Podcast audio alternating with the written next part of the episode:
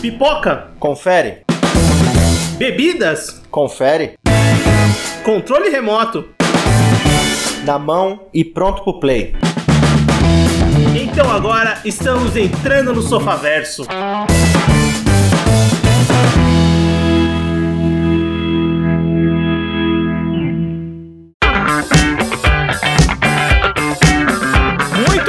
Sofaverso começando. Voltamos para mais um episódio do seu podcast e hoje vamos fazer mais uma filmografia comentada. E o escolhido foi o Denis Villeneuve. E para isso eu tô com o Everton. Fala pessoal, beleza? Eu tô com o Anderson. Testemunhem! Não, pera. Esse é outro filme também que deixa você com a boca seca e animado ao sair do cinema. Eu já ia falar, nossa, será que eu esqueci um filme da lista? Mas seria muito- um erro muito crasso. Bem, eu sou o Vinícius e vamos fazer mais um quadro Filmografia Comentada, né? Nossa, faz um tempinho, né, que a gente lançou o último Filmografia Comentada, que foi da Catherine Bigelow, setembro, não sei exatamente, mas foi por aí, foi o último que a gente lançou, esse quadro que a gente escolhe um diretor é, e comenta os filmes originais que ele lançou na sua carreira, né? Os, os- os filmes que compõem a filmografia dele. E o escolhido pra fazer esse episódio de hoje é o Denis Villeneuve, que tá aí mais do que nunca em evidência por causa do super lançamento, da, talvez um dos maiores lançamentos no cinema desse ano pandêmico ainda, mas com a volta do cinema. Um filme bem grande, bem grande em vários sentidos, mas a gente vai comentar quando chegar lá, que é o Duna. Então a gente vai comentar lá desde o começo da carreira, lá quando ele produzia o cinema dele independente no Canadá, até chegar agora nesse filme super blockbuster, certo? certo? Só lembrando que o episódio da Catherine Bigelow é de julho de 2000. Eu, eu- eu ia falar isso, vez chutou um mês aleatório, velho. Nossa, é mas só eu é o mês do aniversário dele. Não, né? Foi o primeiro que eu veio à cabeça, pode É, ser, sim. assim, é clubista. Mas eu não achei que era tanto. É mais do que eu imaginei, né? Mas tudo bem. É, fica a recomendação, ouvinte. Se você é, quer escutar os outros filmografias comentadas, os outros diretores que a gente comentou, a gente tem lá esse episódio do Christopher Nolan, tem do Edgar Wright, tem da Catherine Bigelow e agora vai ser a vez do Denis Villeneuve. Bem, o Denis Villeneuve nasceu lá no Canadá, né? No- na província de Quebec em 67 e na família dele tem a parte do cinema da família dele é, é um irmão dele, tem o irmão cineasta, o Martin Villeneuve, é um cara que ele foi o, ele era autor, né, de graphic novels e também ele foi um dos prim, ele fez o primeiro filme superprodução sci-fi lá no Canadá. Em 2012 ele lançou um filme sci-fi lá que foi até que bem no, no Canadá, mas era uma produção muito normal é, de se fazer, uma superprodução sci-fi e tal. E o irmão dele, o Martin Villeneuve, foi o que criou esse primeiro filme. Mas bem, nessas graphic novels, assistindo filmes tal, ele começou a se interessar por cinema. Normal, a carreira dele começou a, a- a ir estudar isso, né?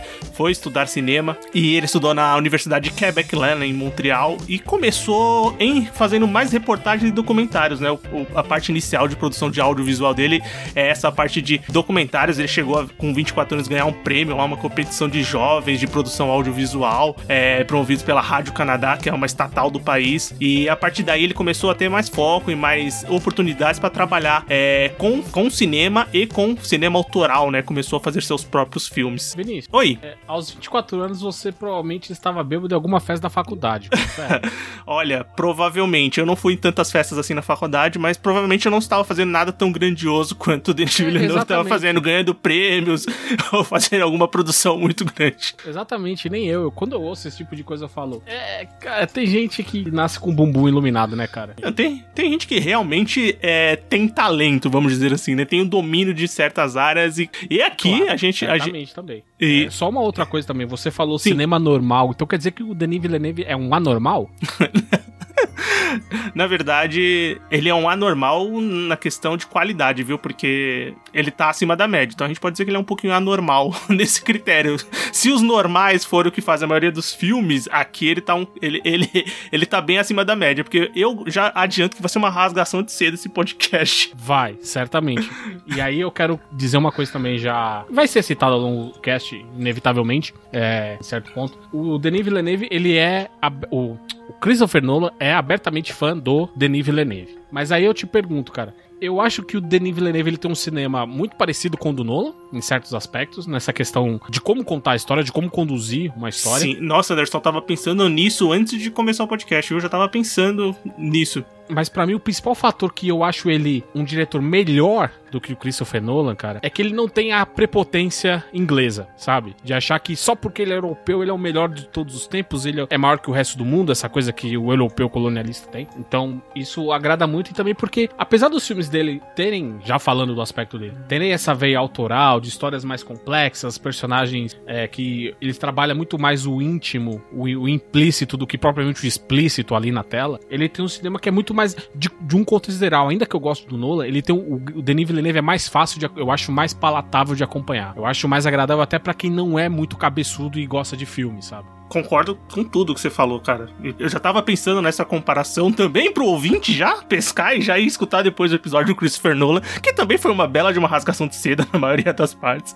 Mas é, eu tava pensando nisso, justamente você falou aí da comparação e, e essa parte final que você falou de personagens, para mim é a diferença mais gritante é, no cinema dos dois. Mas agora de quem eu gosto mais, eu, eu, eu não sei dizer. A gente falou bem, sim, das obras do, do Nolan, mas a gente apontou também alguns problemas que ele tem em relação relação principalmente a personagens femininos e muitas vezes a condução da história. Porque na cabeça dele pode ser uma baita de uma história, mas às vezes ele falha um pouco na entrega, sabe? É o cara que tem um conceito. Para mim, o maior exemplo é o Tenet. Ele tem um puta de um conceito legal, mas na hora de mostrar pra, pra pessoa, pra um terceiro, fica aquela coisa assim: é, você tá um pouco confuso, você precisa melhorar um pouco as ideias e tal para mim, coisa que o Villeneuve não tem. Ele tem que literalmente colocar uma cena com uma cientista explicando o que era. E, e essa cientista não vai pra porra nenhuma depois, sabe? Exatamente. É, mas é.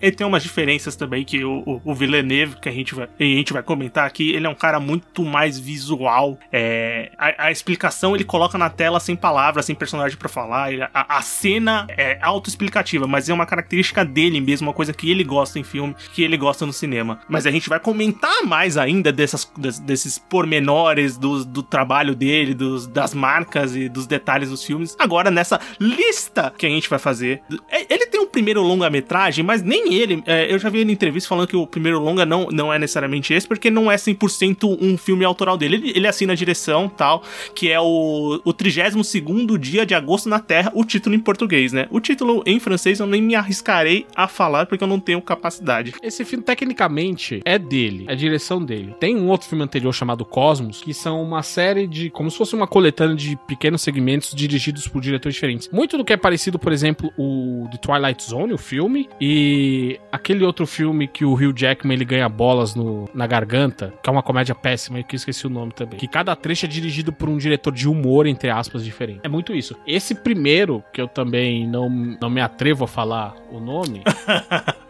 Afinal, porque eu, eu, mal falo português, imagina francês. Esse filme já é direção dele.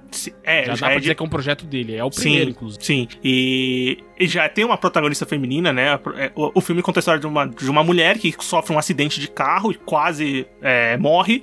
E quando ela sobrevive a esse acidente, ela tem um estralo pra, pra viver de uma maneira diferente, ver a vida de uma maneira diferente. E ela começa a ir atrás de uma pessoa que possa ter um filho com ela, que no caso é o melhor amigo dela é, no, no, na história, né? Na vida e tal. Mas o próprio Villeneuve, ele comenta desse filme, sabe? É um filme que, assim, tem listas que ele tá como filmografia dele, tem listas que não tá, mesmo ele dirigindo, ele assinando a direção. É, é, uma, é porque é um filme que não estreou em, em, em um aspecto muito grande, ele estreou em festivais muito, muito pequenos, tal, em alguns lugares, é, mas não teve uma distribuição tão grande quanto o segundo filme dele, que já estreou em festivais maiores. Ah, mas alguém assistiu esse filme? Que não, né? Eu assisti, assisti todos os. Você assistiu esse, Anderson? Então comente o que, que, você achou do 32 dia de agosto na Terra, que eu não assisti nenhum ever. Cara, para começar, o filme já me irrita no título. Agosto para mim é o pior mês do ano, porque você não tem um feriado, você não tem uma pausa. São, ele, e ele vem, ele é um mês de 31 dias, que vem logo após outro mês de 31 dias. Isso se você voltar lá no começo do, do da contagem da Era Comum, né? Ou pós-Cristo, né? Dependendo como você trate. Isso porque julho tinha 31 dias, e aí o imperador César Augusto não queria que o mês dele tivesse menos do que o mês do Júlio César, e enfim, aí tem, temos dois meses de 31 dias no meio do ano, e eu odeio agosto por causa disso. E aí você chega no filme cujo título já é 32 dia, é aquele meme de agosto que tem 365 dias. Mas tirando isso, cara, é ele é um filme para mim diferente porque ele tem essa proposta da personagem da Simone que ela passa a tentar lidar com como ela vai ver a vida dela depois que ela sofre um acidente e aí ela perde compromisso e resolve fugir, resolve porque quer ter esse filho com um amigo dela. Mas é muito, é quase um road trip porque em certo momento eles viajam pro deserto e ficam lá confabulando, conversando. Eu acredito que ele seja um filme diferente. Ele é um filme muito calcado para mim na fotografia, porque falando de roteiro, ele é um filme comum, ele poderia se passar em qualquer lugar do mundo. Poderia ser uma comédia romântica, se ele apelasse mais para esse lado. Ele não apela para esse lado. Ele tem alguns diálogos muito importantes acerca sobre questões da vida, é, qual é o nosso papel no mundo, a coisa da, da nossa irrelevância pro universo, mas em certo ponto também ele cansa porque justamente às vezes ele não tem muito para onde ir, sabe? Mas no geral é um filme que eu recomendo que as pessoas vejam muito mais para conhecer a filmografia do que propriamente para falar, puta que filme foda e tal, mas eu, eu sempre recomendo para isso para que você conheça o trabalho de uma determinada pessoa. Sim, e querendo ou não, o filme ele teve algum destaque lá, teve críticos, e, e principalmente no cinema do Canadá, que é onde ele começa a se destacar, né, o Villeneuve, já no seu primeiro longa-metragem, mas depois ele vai ter um destaque maior com o seu segundo filme de direção. É, ele assina o, o, o, roteiro também, ele dirige, dirige, o filme e assina o roteiro, que é o Maelstrom. Eu acredito que seja assim que, que se diga, né? Que é o. É, deve ser, porque tá em sueco, né? Tá em, a palavra é, é Maelstrom é, é sueca. É, que significa redemoinho, que é um filme que foi lançado no, no, no ano 2000 e ele chegou a ser selecionado para representar o, o, Canadá no Oscar da edição de 2001, mas acabou não entrando na, na, disputa. E o filme conta a história da Bibiane, que é vivida pela Marie José Crozet, que é uma jovem lá dos seus 20 e poucos anos, que trabalha numa loja de moda. Se não me engano, ela é até dona, né? Tipo, ela tem uma família ali que é meio tradicional no ramo da moda, né? É, isso. É. entender é isso. E... É bem isso. Ela, ela, como é que eu posso dizer? Ela é uma empresária bem sucedida porque ela é herdeira. Exatamente. Ela é, ela é herdeira dessas boutiques, né, de moda. E o filme começa com ela sofrendo um aborto, né? E, e a partir daí tem outras problemáticas da personagem, dá pra entender que ela é deprimida tal. Ela tem é, esse problema do aborto. E ela acaba atropelando uma pessoa ali saindo de uma festa, numa dessas crises que ela tem. E a partir daí o filme vai se enrolar com ela, é, tentando lidar com, com o fato de que ela levou uma pessoa à morte. E com o desenrolar do, do filme ela vai interagindo com outras pessoas. E, bem, que, que vocês acharam de Maelstrom? Ah, cara, assim, ele é um filme ok. Eu, eu, eu, particularmente não gostei tanto, sabe? A história, ela, ela, ela, ela parece muito que eu já vi essa história em algum lugar, tá ligado? Quando você assiste ela. E o que eu acho mais estranho desse filme é, é a inserção do peixe falante, que é muito do David Lynch para mim, isso, sabe? Quando começa o filme e é um peixe falando, contando a história, sabe? É literalmente isso, eu não estou brincando, é um peixe contando a história. Eu achei muito estranho isso, cara. Parecia que a gente tava assistindo o, a terceira temporada agora de Twin Peaks. Nossa. Cara, sério, tem, eu adoro Twin Peaks, mas nessa última temporada tem umas passagens que você se pergunta se você tá assistindo mesmo Twin Peaks, tá ligado? Para é saber melhor, a... para saber melhor, Anderson te cortando, mas fazendo o nosso jabá, temos um episódio especial de Twin Peaks aqui no Sofaverso. Escute lá se você gosta da série ou quer conhecer, escuta lá que vale a pena, que tá bem legal esse episódio, aliás. Mas esse, esse filme também é uma, é uma grande, para mim pelo menos, é uma grande paródia dessa questão do relacionamento de vai e volta, porque, como, como bem dito pelo Vinícius, ela atropela e mata uma pessoa e se ela foge, se quer, presta socorro e vai embora. Depois que ela fica com esse, com esse remorso, essa coisa toda, pando, mas também, de certa forma, um pouco desligada de tudo, tanto que quando ela acaba conhecendo o filho do morto, é, ela mente para ele, tem essa coisa do relacionamento e depois tem a pseudo-redenção dela quando ela salva a vida dele indiretamente. Mas eu acho isso muito doido você se apaixonar pela pessoa que matou seu pai, mesmo que ela tenha, sei lá, evitado que você sofresse um acidente um dia antes. É, é um conceito muito doido. E a parte do peixe para mim que mais me incomoda, de fato, não é o peixe falando ou a existência dele, é aquele cara, aquele ambiente sujo pra cacete. É. E o que que aquele cara faz? Ele só fica cortando aquele peixe ad infinito? É, bem, o que me incomoda do filme é assim, é essa questão do romance que tem entre ela e o filho do cara que ela matou atropelado, que tipo, só acontece no final do filme, sabe? É, é, não é algo que é construído durante o filme.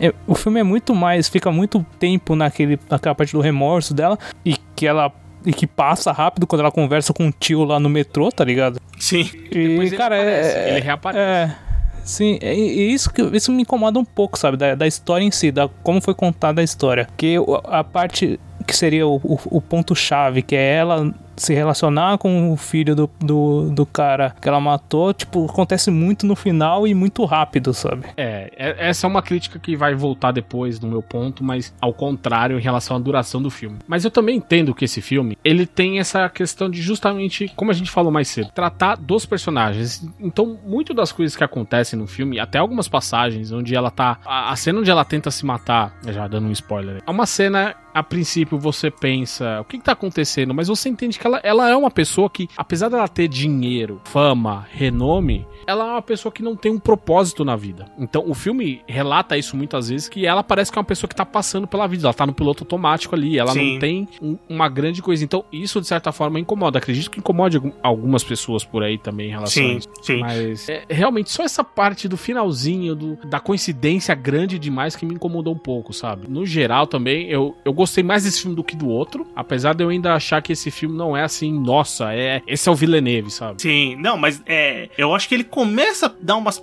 É, é que o Villeneuve depois ele vai pra um caminho que é bem diferente do. Até essa coisa surrealista, lintiana de um peixe narrando o filme. Isso aí é uma coisa que ele vai abandonar posteriormente, né? É. Apesar que, é, pra mim, tem um toque disso em outro filme, mas depois a gente fala. Bem, vamos chegar lá. E eu gostei, e eu gostei muito da atriz desse filme. Não, ela Eu manda. gostei Não, mais dessa do que a atriz do outro também. Eu acho que algumas características já começam a aparecer, características positivas dele nesse filme. Eu acho o roteiro, assim, bem qualquer coisa. Eu acho que é aquela, aquelas coincidências ali que é uma história de acontecem. amor, se você parar pra ver. É, aquela coincidência até demais que acontecem. Elas são meio forçadas. Mas assim, tem cenas que são.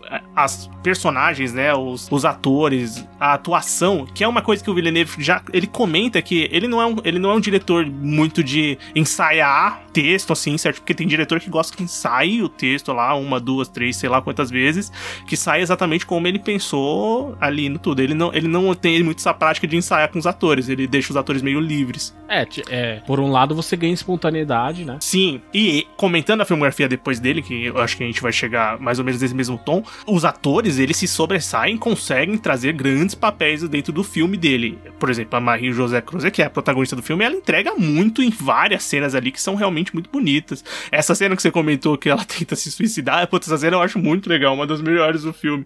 Que, apesar de ser triste, ela é até meio humor negros, né? Se você pensar. Sim, bastante. Então, mas É. eh, qual, qual é a que, eu- que eu não tô Aquela lembrado? tenta jogar com tá carro. dentro do tem- carro. Não, ela não, é porque pra mim ela não tenta se matar naquela Não, ela cena. Pra tenta. mim ela... É, o problema é que ela falha, que o carro não, fica pra parado. mim ela tenta é, esconder o, o carro, jogar o, É, então. é, no jogar o carro momento- fora. Então, mas o segundo momento pra mim ainda, eu acho que ela não tinha intenção de se matar ainda, tá ligado? Pra Ah. mim. Eu, eu entendo, eu entendi que não, sabe? Ah, eu entendi eu- que eu- sim. Eu entendi que ela jogou a sorte. Ela falou: vou entrar nesse carro e vou pular com o carro. Exato. Se for eu tava- sobreviver, beleza. Se eu não sobreviver, eu vou pagar o que eu fiz. Exato. Ela, ela, a- naquele ponto do filme, ela não aguentava de remorso, porque ela foi, foi almoçar com a amiga e aí o povo tava duro. Aí foram ver o que que fizeram, o que que, o que que tava causando isso, o, o fornecedor não tinha levado o povo pro restaurante. Aí foram atrás e descobriram o fornecedor morto em casa. Quem era o fornecedor morto? O cara que ela atropelou. Ou seja, essas reações em cadeia vão causando certos, é, certas atitudes e pensamentos nela, e principalmente depois que ela é, ela é expulsa da própria empresa, sabe? Também, ela, ela literalmente ela perdeu o rumo, ela não tinha mais o que fazer. Sim. Então ela, ela vivia muito com essa culpa. Eu vou viver e uma outra pessoa que deixou outros dependentes ali, e ela tem, Pra mim é muito claro que ela tentou realmente se matar e até nisso ela falhou, sabe?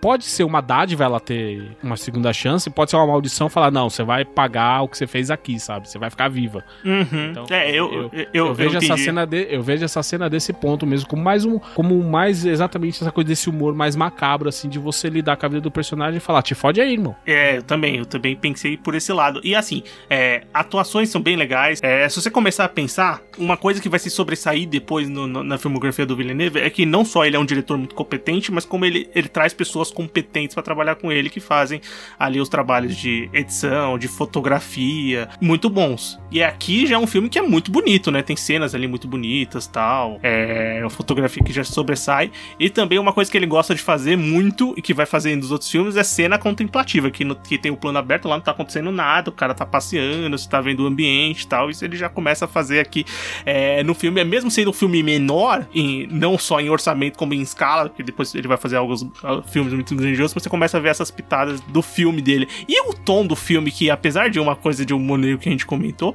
é aquele filme que é bem depressivo, é um filme mais, mais para baixo mesmo, assim, com, pelas situações que estão acontecendo, e é bem uma característica dos próximos filmes que ele vai fazer, né? Mas em termos gerais, eu, eu, eu acho assim um filme ok. Eu não, não, me, eu não achei um filme péssimo, mas vale recomendar. Vale, vale assistir. É, esse eu veria de novo. Agora, aquele outro da, da Owen Wilson feminina lá. a porra, a mulher é a cara do Owen Wilson. Não fui só eu que achei isso, não é possível. Eu vou. É, então, eu vou ter que prestar mais atenção para ver se eu faço esse comparativo.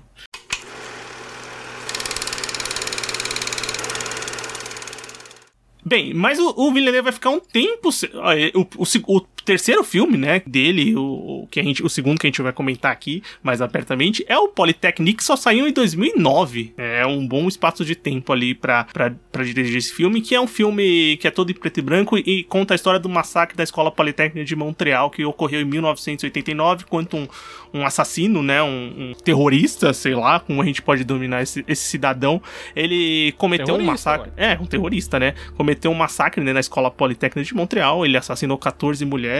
Feriu tantas outras e... Outros, feriu e vários também. outros e, e homens também. O que, que vocês acharam de Polytechnic? Aí a gente tá falando de um filme que Puta que pariu, hein, senhor Denis Villeneuve. Aí o senhor chutou o balde, hein? E pra mim é um filmaço esse aí. Eu não conhecia esse filme. Filmaço, hein? Não conhecia, mas puta que pariu. Que, que filme realmente que te deixa nervoso, cara. Não nervoso porque é, uma, é um homem fazendo misoginia clara. É, o filme é exatamente isso. É, é sobre um ataque que aconteceu de verdade. que foi E o cara é um terrorista porque tinha toda essa coisa do manifesto antifeminista, etc. Uhum. E tirando Se eu não me engano, parte... é, desculpa te cortar, se eu não me engano, é o ataque é, de arma de fogo a mais letal até hoje da história do Canadá. Assim, Sim, engano, tanto que ele, coisa... que ele é responsável também por diversas mudanças na lei de aquisição de armas. Ficou mais complicado ter armas lá e tal, etc. Ele, ele é, todo ano na data do massacre é feito um memorial ali para relembrar as vítimas, etc. Virou, virou uma data de combate também à violência no, no Canadá. Mas tirando essa parte, para mim me alegra muito você ver um filme cuja história ela é construída devagar, mas ela não é lenta ela segue seu ritmo e que você vai sendo capturado por ela a ponto de você ficar com medo e raiva, claro, da situação que é uma bosta, mas principalmente por você entender o clima do filme, que o, o filme ele te agarra muito bem, sabe? Você, você se eu me senti pelo menos completamente imerso assistindo esse filme, tanto que você para o filme e aí as coisas começam a acontecer e daqui a pouco acaba. Eu falei, caramba, esse filme acabou muito rápido. Quanto, quanto tempo tem, sabe? Então é um filme que, que realmente. Ele é rápido é... mesmo, se eu não me engano. É, ele é rápido. Ele tem menos, ele tem uma hora e vinte, e vinte, uma coisa assim, é, por aí. É mas ele, mas ele, apesar disso, ele ainda é um filme que se constrói de maneira gradual, mas ele não é parado, ele não é devagar. É, eu, o filme, ele realmente, ele deixa você muito tenso. É, me lembrou, falando assim das filmografias que a gente fez, quando eu assisti o Detroit do, da, da, da Bigelow. Porque, cara, eu fiquei muito tenso assistindo aquele filme, eu fiquei e esse também eu fiquei. Ele consegue deixar você tão dentro da cena e, e é tão chocante tudo que acontece. E ele. E tem muitas situações que ele que o filme ele não conta uma história totalmente linear, né? Então, é, é, tem muitas situações onde ele apresenta uma situação e volta depois no tempo, ou, ou mostra do, do, a partir da visão de um outro personagem. E, e, cara, isso realmente tudo torna o filme muito mais, digamos assim, é, ele tem um aspecto tão real que deixa muito mais chocante, sabe? Sim, esse negócio que você falou da, de não ser, não ser linear, né? É bem Villeneuve, né? A gente vai ver que vai ter outros filmes que vão trabalhar isso. E essa coisa do choque, da violência, a violência é uma coisa que é bem forte na filmografia do Villeneuve. Ele é um cara que ele faz filmes que não são graficamente tão violentos, mas que o impacto da violência é sentido, né? Que os personagens dos filmes dele sentem o impacto da violência. Esse filme até recebeu, assim, ele foi bem de crítica, mas também recebeu um pouco de críticas negativas por ser um filme que eles acreditam que eh, o foco dele era só mostrar o um massacre, que é para ser impactante, né? Mas é um filme mais sensacionalista, vamos dizer assim, que eu não acho que isso deve ser o, o que ele pensou em fazer. E também não é o resultado que eu, que eu obtive assistindo o filme. O que eu senti no filme foi realmente esse senso de urgência e de desespero que os personagens estão vivendo, de um momento real que aconteceu. Porque o filme é diferente de outros filmes que a gente tem, é, Tiros em Columbine, lá que é um documentário, tem o Elefante, que eu acho que saiu até perto, assim, de época, que também retratam massacres e tal em, em, em escolas e tal, é, de, de, com armas de fogo. É, é um filme que não se presta tanto a, a, explorar a cabeça do cara que cometeu o crime. Não, tanto que não, não fala o nome dele, né? É o assassino só. É Exatamente. É e sim em mostrar o, o, a situação, o desenrolar da situação, né? E como impacta as vítimas. É, essa ideia de você não dar nome ao assassino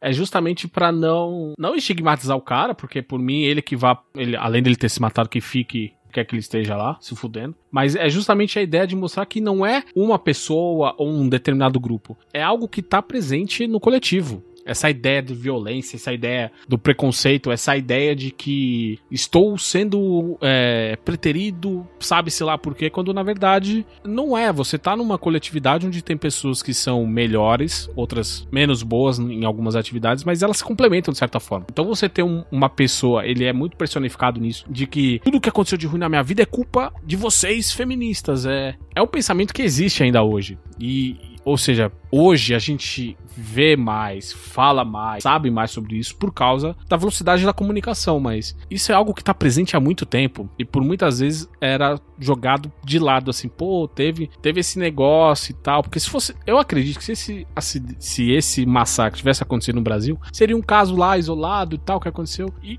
no caso do Canadá, isso mudou drasticamente a vida de um país, sabe? É, é muito diferente o como você encara o ocorrido. Então, essa, para mim, é muito legal essa ideia de você não dar nome. Depois você pesquise, sabe quem é o cara, enfim. Mas Sim. de você não dar nome para mostrar que isso não é exclusividade de uma pessoa, de um determinado, determinado grupo. Está presente pode ser qualquer um. Uma coisa que eu acho legal desse filme é que ele é preto, preto e branco. Eu ia falar isso, que a questão da violência poderia ser muito mais gráfica se o filme não fosse preto e branco, né? Mas a escolha de ser preto e branco ele dá uma segurada, né, cara? Total. Ele também dá uma é... ideia, ele também para mim passa um pouco a ideia de homenagem e de lembrança. Sim. Porque não é. Provavelmente, para quem sobreviveu, e uma das personagens sobrevive, ela aparece no final do filme, não é uma memória que ela quer ver, e a, a ideia do preto e branco é algo que você lembra, mas que você não quer lembrar com carinho. É diferente de você passar uma ideia colorida, sabe? É muito legal esse trabalho de que na imagem o filme diz muito também sobre como ele quer que você aborde é, o que está sendo mostrado ali. E só para complementar, uma coisa que o próprio Villeneuve comenta desse filme, que,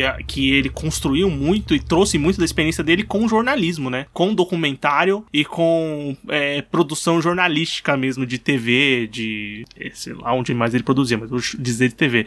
Que, que, que é aquele aquele filme que tá acontecendo uma coisa que foi real, né? Que aconteceu um, uma notícia, um, um atentado, um, um, ocorrido ali, e ele tá narrando o, o, caos daquele acontecimento, né? E ele falou que a parte documental, a, a experiência que ele tinha com documentários ajudou muito ele a construir esse filme e, e tentar colocar na cena mais ou menos o, o que aconteceu, né? Pra as pessoas terem ideia do massacre horrível que, que teve ali é, naquele local. E passou muito bem esse, esse, impacto, né? E aqui a filmografia dele começa a ficar mais produtiva, né? Não produtiva no caso de não demora mais para ele fazer filme, que nem ele teve essa ponte aí do Maelstrom pro Polytechnic.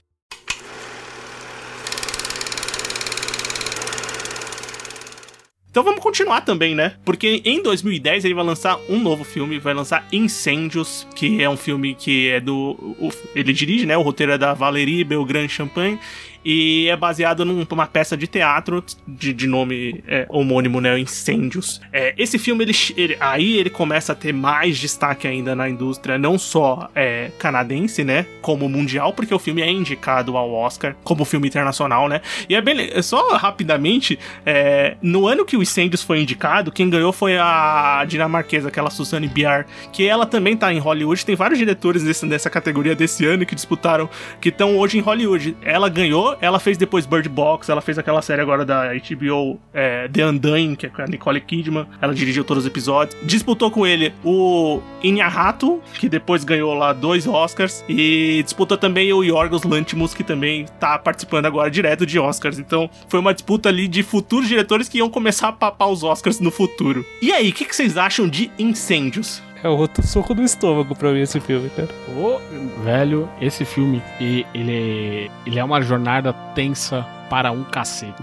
Principalmente a, a construção, logo no começo do filme você é impactado com aquele mistério da morte da mãe e do testamento dela, o que, que ela quer que os filhos façam. Você, você já, já tá imerso ali, mas o modo como o filme vai intercalando essas passagens de presente e passado, e isso ajuda a construir uma personagem que a gente não conhece o presente dela, a gente só conhece esses pequenos trechos do passado dela, como isso afeta os filhos que estão no presente, que não sabem do passado da própria mãe. Pro filho, por exemplo, e pra ele, a mãe dele era só uma mulher chata que ficava cobrando muito, que não dava atenção pra eles e etc. E o Everton falou de um soco do estômago, já me adiantando bastante. A cena onde o filho, ele percebe a gravidade da situação que foi a vida da mãe dele, e ele não fala nada, o ator ele só engole em seco você, como se você estivesse levando um chute na cara, de tão impactante que é aquilo. Então, esse filme, pra mim, ele é, ele é maravilhoso e pra mim seria obrigatório que todas as pessoas que gostam de cinema assistissem. É, o- lembrando que o filho dela, o filho, né, desse filme é o Maxime Gaudet, que é o ator Que que, era o viveu assassino o do assassino do filme anterior, né? Do Polytechnique. É, pra mim, é, ele, é aquele filme. Ele é um filme muito pesado, sabe? Então, é aquele filme que é muito bom, mas que eu não vou assistir de novo. Porque eu achei ele muito pesado. Ele,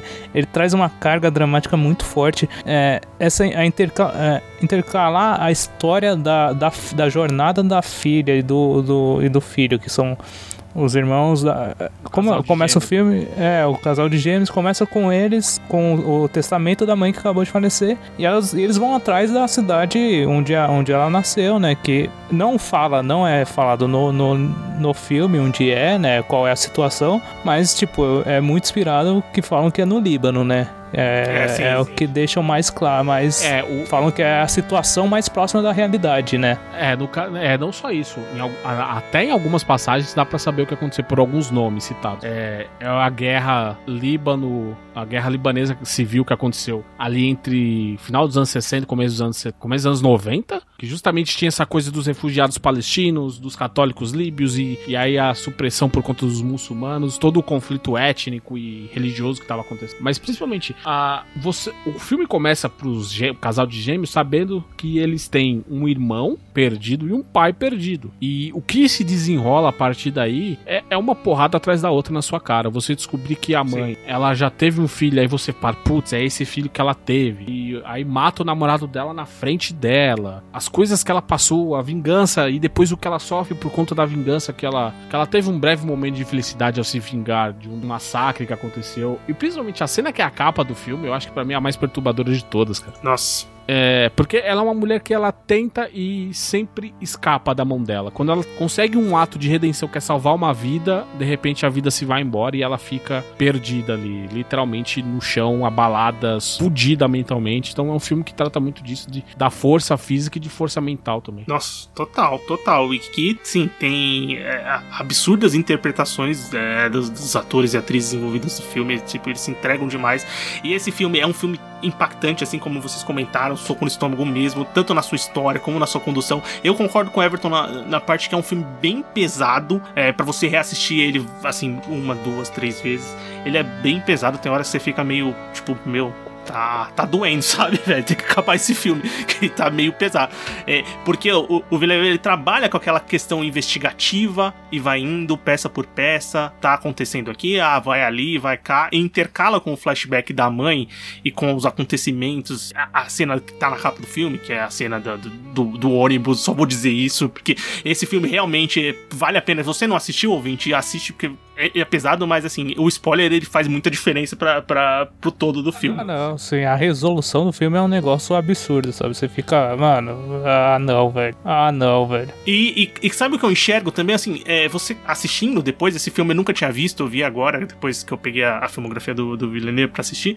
Você vê pedacinhos de várias coisas que ele vai fazer nos outros filmes. É. Sim. Você vai, você cena, você pega, puta, ele fez isso em tal filme, ele fez isso em tal filme. E, e ele só. E, e você vê toda a técnica todo o domínio que ele tem pra fazer essas cenas impactantes e também pra fazer personagens que você sente o que eles estão sentindo é, de uma maneira muito primorosa. Então esse filme realmente. é, Ele, ele vale muito a pena ser assistido, não só pela filmografia do Villeneuve, mas também porque é um filmaço, assim, pesado, forte. Eu não te garanto que você, você não vai ficar feliz quando terminar o filme, mas você vai ser um Ah, o filme, filme vai ver vai um filme, filmaço, vai ver um filmaço. Eu ia falar um negócio que ele, apesar de ser um dos, digamos, os primeiros filmes do Villeneuve, ele já, ele já mostra que ele é um filme grande, sabe? Sim. Em questão de locação, em questão de é, o tamanho das coisas que acontecem, pô, você já vê que é, que é grande, sabe? Não é uma coisa contida como o Polytechnic foi, sabe? O Maustro também, ele é mais contido, sabe? Mas o, esse aí você já vê que realmente foi um- é uma coisa maior, sabe? Tanto que chegou, foi o filme que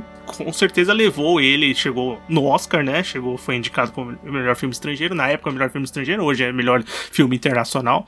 É, e o próximo pulo era natural, ir pra Hollywood, ir pro cinema é, norte-americano e fazer filmes em inglês, né? Aí o Everton falou da cena do oh não e etc. Foi, foi a minha reação quando você descobre o que, que realmente aconteceu, cara. Isso é muito bom porque não é dita nenhuma palavra nessa cena. É puramente o trabalho da atriz, a atriz que interpreta a Então, é, esse filme ele é absolutamente fantástico, ele é pesado, mas Tem, tem uma frasezinha do, É, do irmão que é foda. exatamente, Quando ele velho. fala, você fala, não, meu, não, não, não, não, não, não, não, não pode ser isso.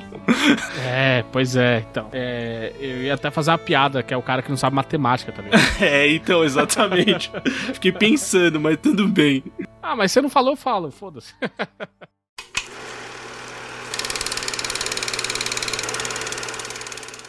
Como eu falei, era o caminho natural ele começar a fazer filmes em inglês e ele fez. é, em 2013, em 2013 ele basicamente rodou dois filmes, tem lançamentos. Assim, eu, eu vi datas ali que depende, é, sai em, em festival, aí depois sai no cinema e tal, mas o primeiro filme que ele rodou em inglês foi o Homem Duplicado, ou The Enemy, ou Enemy, é, The Enemy não, é Enemy o nome do filme, ou O Homem Duplicado, como saiu aqui no Brasil, que é um livro, que é um livro, é um filme que se baseia no livro do mesmo nome do José Saramago, autor português, que você ouvinte, Levemente baseado. é, que talvez você tenha lido na escola alguma coisa do José Saramago, provavelmente, com o roteiro do espanhol Javier Goulon. E a partir daí também começa um trabalho, a gente já viu no anterior, que, que o Villeneuve não é um roteirista, né? Ele, basicamente, todos os filmes ali da filmografia dele posterior, é, se eu não me engano, ele não, não nem co-escreve com ninguém, ele, tipo, só, só dirige. Não quer dizer que ele não tenha domínio da obra, né? Mas é, é uma característica dele, né? Ele pega é, roteiros bons que ele acha que pode fazer o filme e vai lá e faz. E foi o que aconteceu com o Homem Duplicado, que é o primeiro longa do diretor em inglês. E aí, o que, que vocês acharam desse, desse pé é, no cinema hollywoodiano do Villeneuve? Eu só ia falar que se no anterior ele chegou chutando o balde, esse aqui ele chegou com a voadora no peito. Esse filme, de novo, pra mim ele é a realização. Até porque depois, pra mim ele vai perder um pouco, ele vai diminuir um pouco esse aspecto dele. É aqui pra mim o filme onde ele mais foca justamente no psicológico dos seus personagens. É onde realmente a desgraça acontece muito mais dentro da cabeça da pessoa do que no mundo externo. E eu gosto muito desse filme por causa disso. Esse é o outro filme que eu, que eu falei que tem algumas coisas mais lintianas, digamos assim, tá ligado? Que Total. principalmente no começo, a parte. A relação toda a questão das aranhas, que, tipo, é, é- é meio. Você fica realmente muito perdido, sabe? Às vezes, quando, quando aparece Eu não aquilo. entendi porcaria nenhuma, a primeira vez que eu assisti. Você tem que assistir pela segunda vez e aí você começa a ver as coisas fazendo sentido. Sim. É, então, e, e realmente, cara, é- e a, a atuação do, do, do Gyllenhaal, ó, que eu nem. O nome dele não se pronuncia assim, né? Então eu não faço ideia como se pronuncia o nome Ah, dele. do Jack Gyllenhaal não é Jack Gyllenhaal? Não, Então, é outro jeito que pronuncia. Não, eu não não sei, tem- eu só, Eu não tenho eu a só- mínima ideia, então. eu só quero dizer uma coisa, rapidinho, acerca desse ator, se, se eu sou permitido falar isso. Pode falar, tô esperando. Ou você já falou e eu não escutei? Não, eu seria muito gay por esse cara, velho. Puta que pariu. que homem bonito. Cacete, velho. Mais até do que pelo Hugh Jackman, viu? Cara, eu acho muito legal ele no filme porque ele, ele traz muito a- aquele aspecto do cara que tá entediado e que realmente descobre uma coisa muito absurda. E eu é. acho muito incrível isso, sabe? Sabe, e o que eu acho mais maravilhoso também é que esse filme, numa, na mão de um diretor menos capaz, ele ia virar uma marimar da vida, uma usurpadora, cheia do dramalhão do- dos irmãos que não se conhecem. E também porque o filme não faz questão de se falar assim, puta, nós somos irmãos gêmeos, a banda. Não, foda-se, você é um cara que é igual a mim Sim. e eu vou, me- eu vou abusar dessa situação, sabe? A ideia do filme não é explicar o porquê que existe Exato. o doppelganger, né? É, é você entrar na mente dessas pessoas que estão sendo afetadas por esse fato, no minim- minimamente, minimamente inusitado, né? Outra coisa, apesar do filme e visualmente aquela coisa, o mesmo ator fazendo dois personagens, como ele é um filme que se passa muito mais dentro da cabeça do que fora dela, às vezes é aquela coisa, é uma pessoa que é muito, mas é 99,9% parecida com outra. Ainda que você saiba dizer que elas são pessoas diferentes, mas que às vezes pelo convívio, só, só com convívio você consegue pe- pescar essa diferença, sabe? Igual a gente fez um cast falando de sósias, tem uns ali que são parecidos em determinados pontos, em algumas fotos, às vezes de um determinado ângulo, tem outros que você, se você colocar um do lado do outro, de cara você não sabe que são pessoas diferentes, mas depois de um tempo você consegue dizer quem é quem, é basicamente a ideia desse filme. Sim. Pelo menos, pelo menos assim, se fosse um terceiro de fora olhando, ele ia, caralho, esses dois são iguais, mas passando o tempo você fala, ah, não, um é de um jeito, outro é, tem, um tem essa diferença aqui, o outro faz isso, o outro faz daquele jeito e tal. Mas pro filme pouco importa isso. Eu gostei do filme, tipo, eu acho um filme muito bom, realmente. Puta, o, o, o Gyllenhaal, não, não preciso nem falar, cara, eu acho ele um puta ator, assim, muito acho. bom. O Oscar dele tá, vai chegar uma hora, porque ele já fez vários e vários filmes, assim, que ele entrega muito e uma hora Cara, era vai pra ter acontecer. chegado em O Abutre, velho. Porra. Não, eu também acho. Acho que ele não foi nem indicado, né, no, no ano do Abutre. Infelizmente. Mas enfim, é, puta ator. O, o Villeneuve escolheu muito bem o ator, conseguiu um ator muito bom que conversou. Ele fala, ele fala muito bem do Guilherme tanto que a parceria deles continua posteriormente, vai continuar e depois a gente comenta sobre isso. E conversou muito com ele e tal, conseguiram fazer um filme bem intimista, porque é bem psicológico, mesmo aquele famoso suspense psicológico, né, que você vai tentando entender o filme, que é muito bonito visualmente, que é uma característica do Villeneuve mesmo. Então, é fotografia, mais uma vez aqui, é impecável. Ele consegue colocar assim e, faz, e montar cenas de maneira muito bonita. E é um filme que, assim, da primeira vez que a pessoa assiste, eu com certeza sei que muitas pessoas vão falar, mano, que bosta é essa? Eu não entendi porcaria nenhuma desse filme. Que ele realmente é um filme que não é difícil você compreender o que, se- o que acontece na história, mas é difícil você pegar o todo, assim, né? Toda a discussão e você entender os personagens. Então, é um filme que eu acho que vale muito a pena ser, reassistido.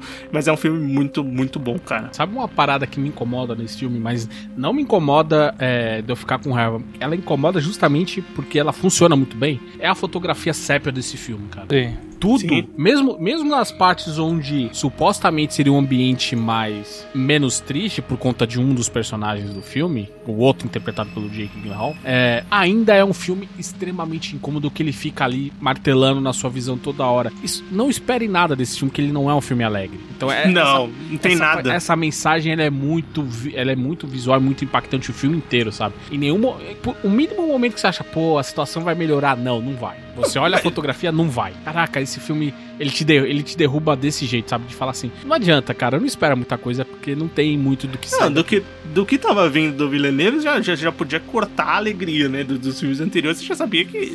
você... Apesar de, por exemplo, Incêndios, ser uma história extremamente trágica, sofrida, incômoda, tal, o filme ele ainda termina de uma certa forma com um sopro de felicidade, porque ele consegue dar um encerramento pro personagem. A mulher mesmo morta, ela conseguiu ter a paz que ela queria desde a juventude dela. Os filhos conseguiram tirar essa sombra de que eles não tinham, eles tinham uma história que eles não sabiam o que era. Eles não conheciam a própria mãe, agora eles sabem. Então, ainda termina de certa forma, não é a melhor das coisas, mas ainda termina com um senso mais positivo do que esse aqui. Esse filme aqui é o tempo todo falando, não vai dar bom, cara. Esquece. Nesse filme, a personagem que eu senti mais dó é a namorada do. do, do, do cara que foi do, do professor, sabe? É o. Adam. Adam. É o Adam, né? O Adam, o- o o ator é o. Anthony, né? Isso. Outra é o- A namorada do Adam foi a que eu senti mais pena no filme. cara. Coitada mesmo, velho. Porra. Ao contrário, por exemplo, do- dos filmes do. Igual a gente falou do Incêndios, o final desse filme, apesar de ser um puta plot twist, é o que menos importa. Ah, não, sim. É um final bem abrupto, na verdade, né? Porque você fala, pô, é assim que vai acabar o filme? É um final que você. Eu lembro a assim que acaba vez- o Eu filme. revi, eu revi esse filme, mas eu lembro a primeira vez que eu vi esse filme, eu. É isso, eu não tenho reação pra falar sobre o filme. Você abre a Esse boca, mas é igual, é igual o personagem, ele, ele dá um suspiro e você não sabe como reagir com aquela porra. Sim, total, Anderson, você tem razão, cara. Eu fiz literalmente, que? Eu, a minha Eu não foi consegui, você não consegue pronunciar Falei, nem isso. Você não consegue pronunciar nada. Você fica lá de boca aberta igual um idiota.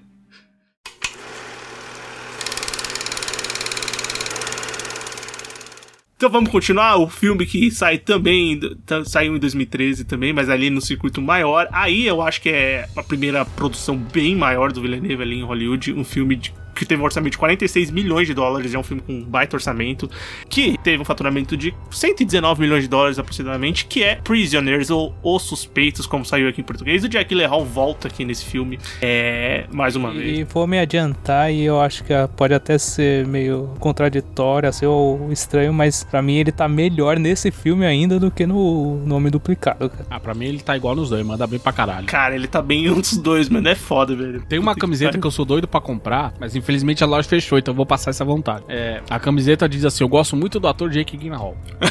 É verdade, Realmente, né? cara.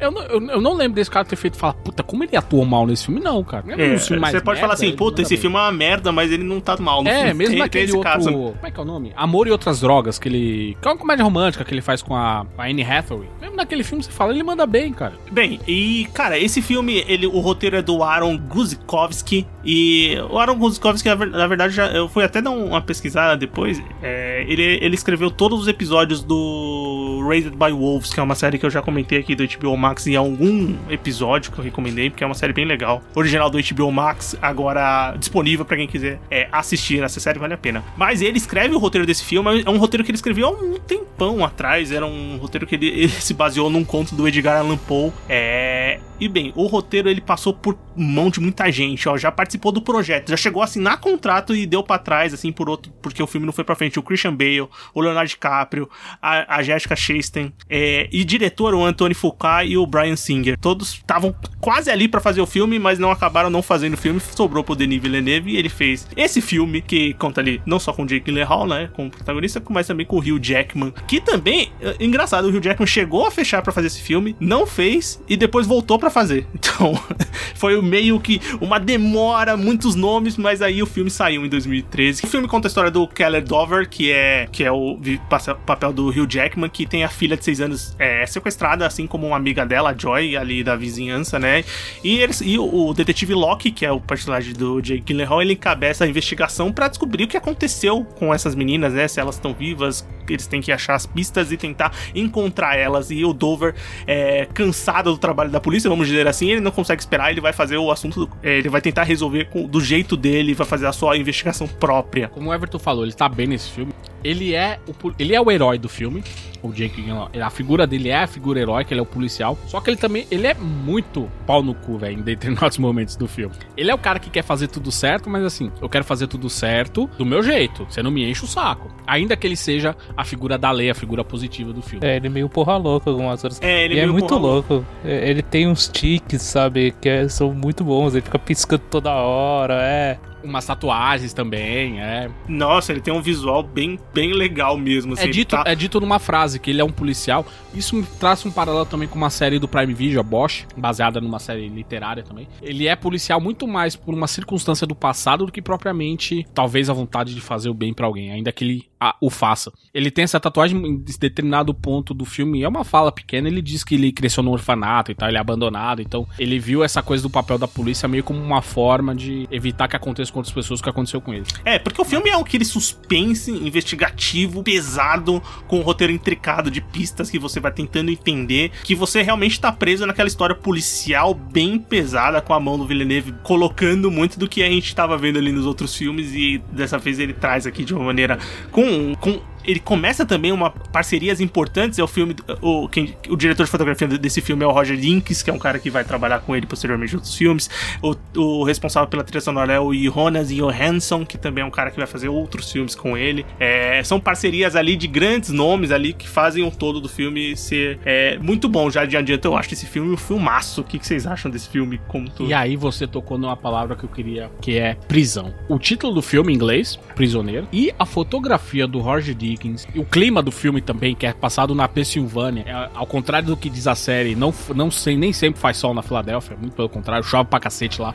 É um clima frio, denso, pra baixo. É um clima que prende as pessoas onde quer que elas estejam. Por isso que eu acho que a tradução desse filme é uma bosta. Esse nome, Os Suspeitos, pra mim ele corta metade, Nossa, é horrível. metade da ideia do filme. Que a princípio tá todo mundo preso dentro daquela situação de merda que o filme conta. E eu, eu acho ele um filme ótimo. O personagem do Paul Dano, o que, que ele faz com aquele personagem dele? O Paul Dano é um outro ator foda pra caralho também. O modo como ele constrói aquele, aquele, aquele personagem, o Alex, sem que ele pareça um retardado, um, um- um imbecil, um bobão, é, é muito. Isso, claro, isso tem trabalho do Villeneuve, mas ele, ele é muito bem feito. A história por si. A gente já viu em outros lugares, não é uma história relativamente nova. O grande brilho desse filme é a maneira como ela é contada e as tensões que são construídas ao longo do filme. É bem isso. É, é uma, é uma investigação que, assim, ela não é inovadora, assim. Você não, não quer dizer que você nunca viu um filme parecido ou alguma história parecida, mas o jeito que ele é contado é muito bom, sabe? É, te deixa preso, você fica curioso, você quer saber o que vai acontecer, você quer saber quem são, quem é o, realmente o responsável pelo sequestro. É, ele joga muito aqu- aquela coisa de ah, o personagem falou uma coisinha aqui. Bom, e o outro interpretou de tal jeito. Será que é isso mesmo? Será que é aquilo? Será que não é? Vai adicionando novas camadas durante o filme, novos personagens, sabe? E não de uma maneira aleatória. É, é bem trabalhada a forma como vai sendo inserido. Principalmente o, o, o personagem do. do. Como é do, do David da Malchan, tá ligado? Sim.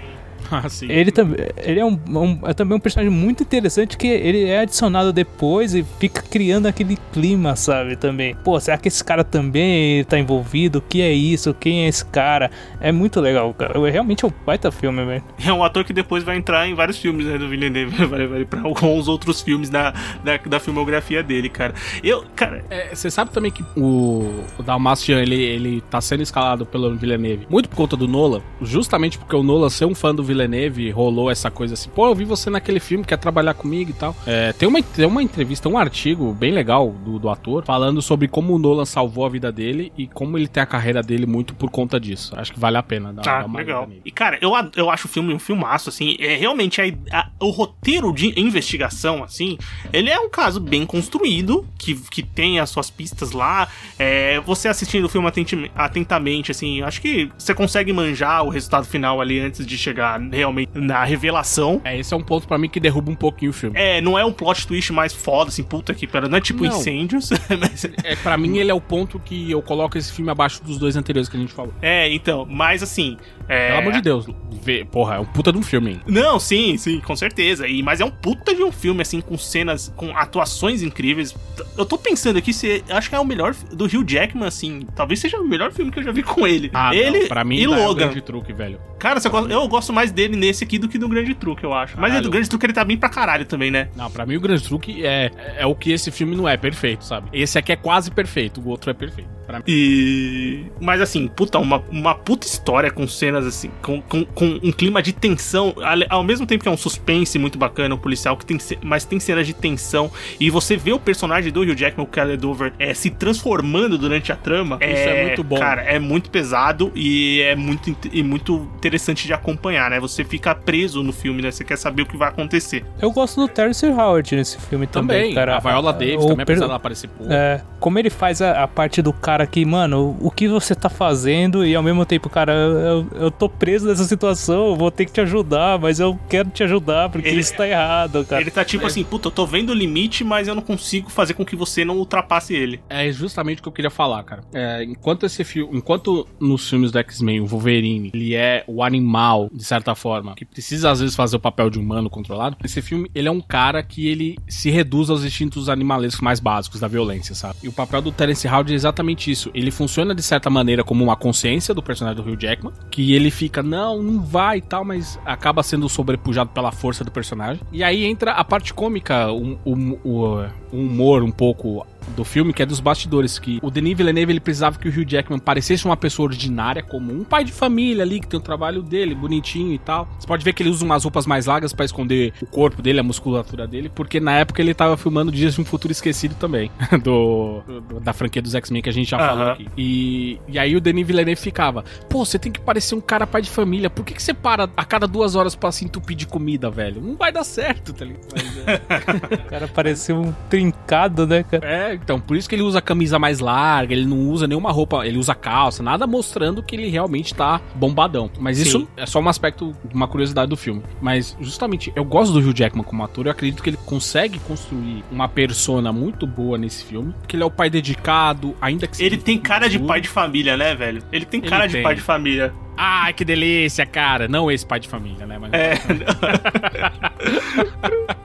Ele tem cara de pai de família bom, assim, aquele cara, gente boa, que faz o churrasco do domingo. É, exatamente. Ele é rígido, mas ele não é, é, ele não é violento, sabe? Ele tem lá, ele é um pai que bota ali, mas ele bota limites, né? E o que é muito bom que ele bota limites nos filhos, mas quando é uma situação onde ele precisa testar os próprios limites por causa do que aconteceu com a filha, ele perde o controle total. Tem, tem uma coisa que o Villeneuve faz muito bem, e é uma coisa que ele comenta mesmo, que assim, ele falou que se ele não fosse diretor, ele ia ser editor, porque edição é a parte que ele mais gosta do filme. Eu devia editar uns podcasts pra nós. É, seria bom, Ah, ajudava bastante. Mas o que ele falou que ele enxerga que o cinema hoje em dia o pessoal edita muito. Então é cena, é cena atrás de cena, é muita cena no, no- a cena toda, né? E tem vários cortes dentro daquela cena, né? Então É muda muito rápido o, o aspecto. E assim, acontece muito em filme de ação, tal, tudo bem. Marvel você vai ver isso muito, é, esse filme de herói e tal. Mas outros filmes também acabam levando pra esse lado. Ele, se você ver e prestar atenção nos filmes dele, as cenas, elas têm poucos cortes, cara. Elas são bem assim, paradas às vezes, e você tá vendo tudo acontecendo ali, não é um plano de sequência, mas ali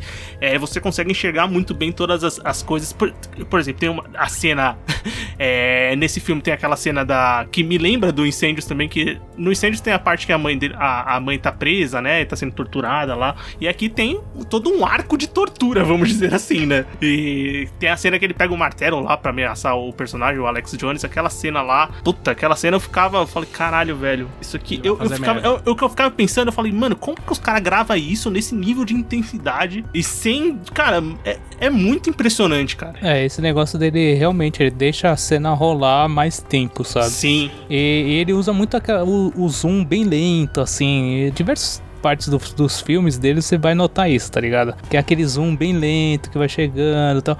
Porque realmente ajuda a, a contar, a, a demonstrar o entorno e não só a ca- focar naquela parte da, nos closes, no, no rosto dos personagens ou no diálogo, sabe? É, é saber o que tá acontecendo em volta, sabe? Acho que isso é muito importante pra construir a história, né? Totalmente. É, a, parte realmente, as partes de tortura e de. É, são, é muito tenso, sabe? Então, a, a parte que a personagem da, da Viola Davis chega lá onde o Alex tá preso e vê a cara dele, a reação que, que ela faz é, é, é muito chocante, sabe? É muito bem feito. Não, e, e aquele sentimento que ele consegue passar no filme é de que você tá pensando, puta, será que esse moleque é o culpado mesmo? Mas eu tô um pouco com dó dele, né? O que estão fazendo com ele? Mas se ele for o culpado, eu não sei se eu só vou ficar com tanto dó assim, né? Então ele consegue construir muito bem Não, isso, mas cara. e, tipo, você também consegue ver que ele, que visivelmente ele é um cara que não tem o juízo certo, sabe? Sim, exatamente. Nossa, tem todo, tem toda esse- essa parte, né? Depois a gente entende o que acontece com ele. Sim, não. leva ele ser daquele jeito. Mas voltando rapidinho, essa coisa do, da prisão, porque a ideia do filme é justamente isso, e por isso que eu odeio a tradução. Eu preciso reforçar isso aqui. Anderson, É. Anderson, o filme em português de Portugal se chama Raptadas, tá? Não sei o que você é acha pior, pior. É, é. Faz sentido, porque, enfim,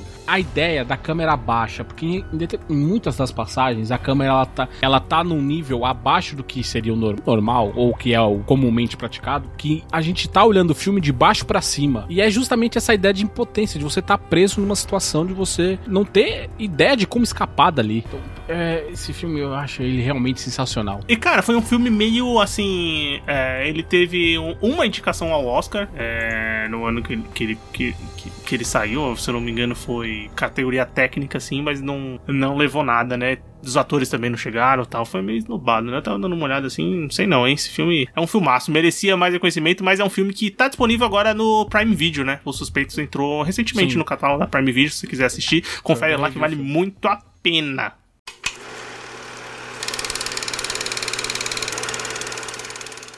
Vamos continuar? Próximo filme, próximo filme do Villeneuve, o filme sai em 2015, ele vai lançar Sicário, filme que teve um orçamento lá de 30 milhões de dólares e uma receita de aproximadamente 90 milhões de dólares. É um filme escrito pelo Tyler Sheridan, que depois que você vê quem escreveu o filme, depois que eu vi o Tyler Sheridan, depois ele lança outros filmes lá que são muito bons, é aquele tem no Prime Video, Ever, Terra Selvagem. É, Esse filme é muito bom, cara. Vale muito a pena. E ele lançou um filme esse ano com a, é, com a Angelina Jolie como protagonista, é Aqueles que Me Desejam a Morte. É bem médio, vamos dizer assim.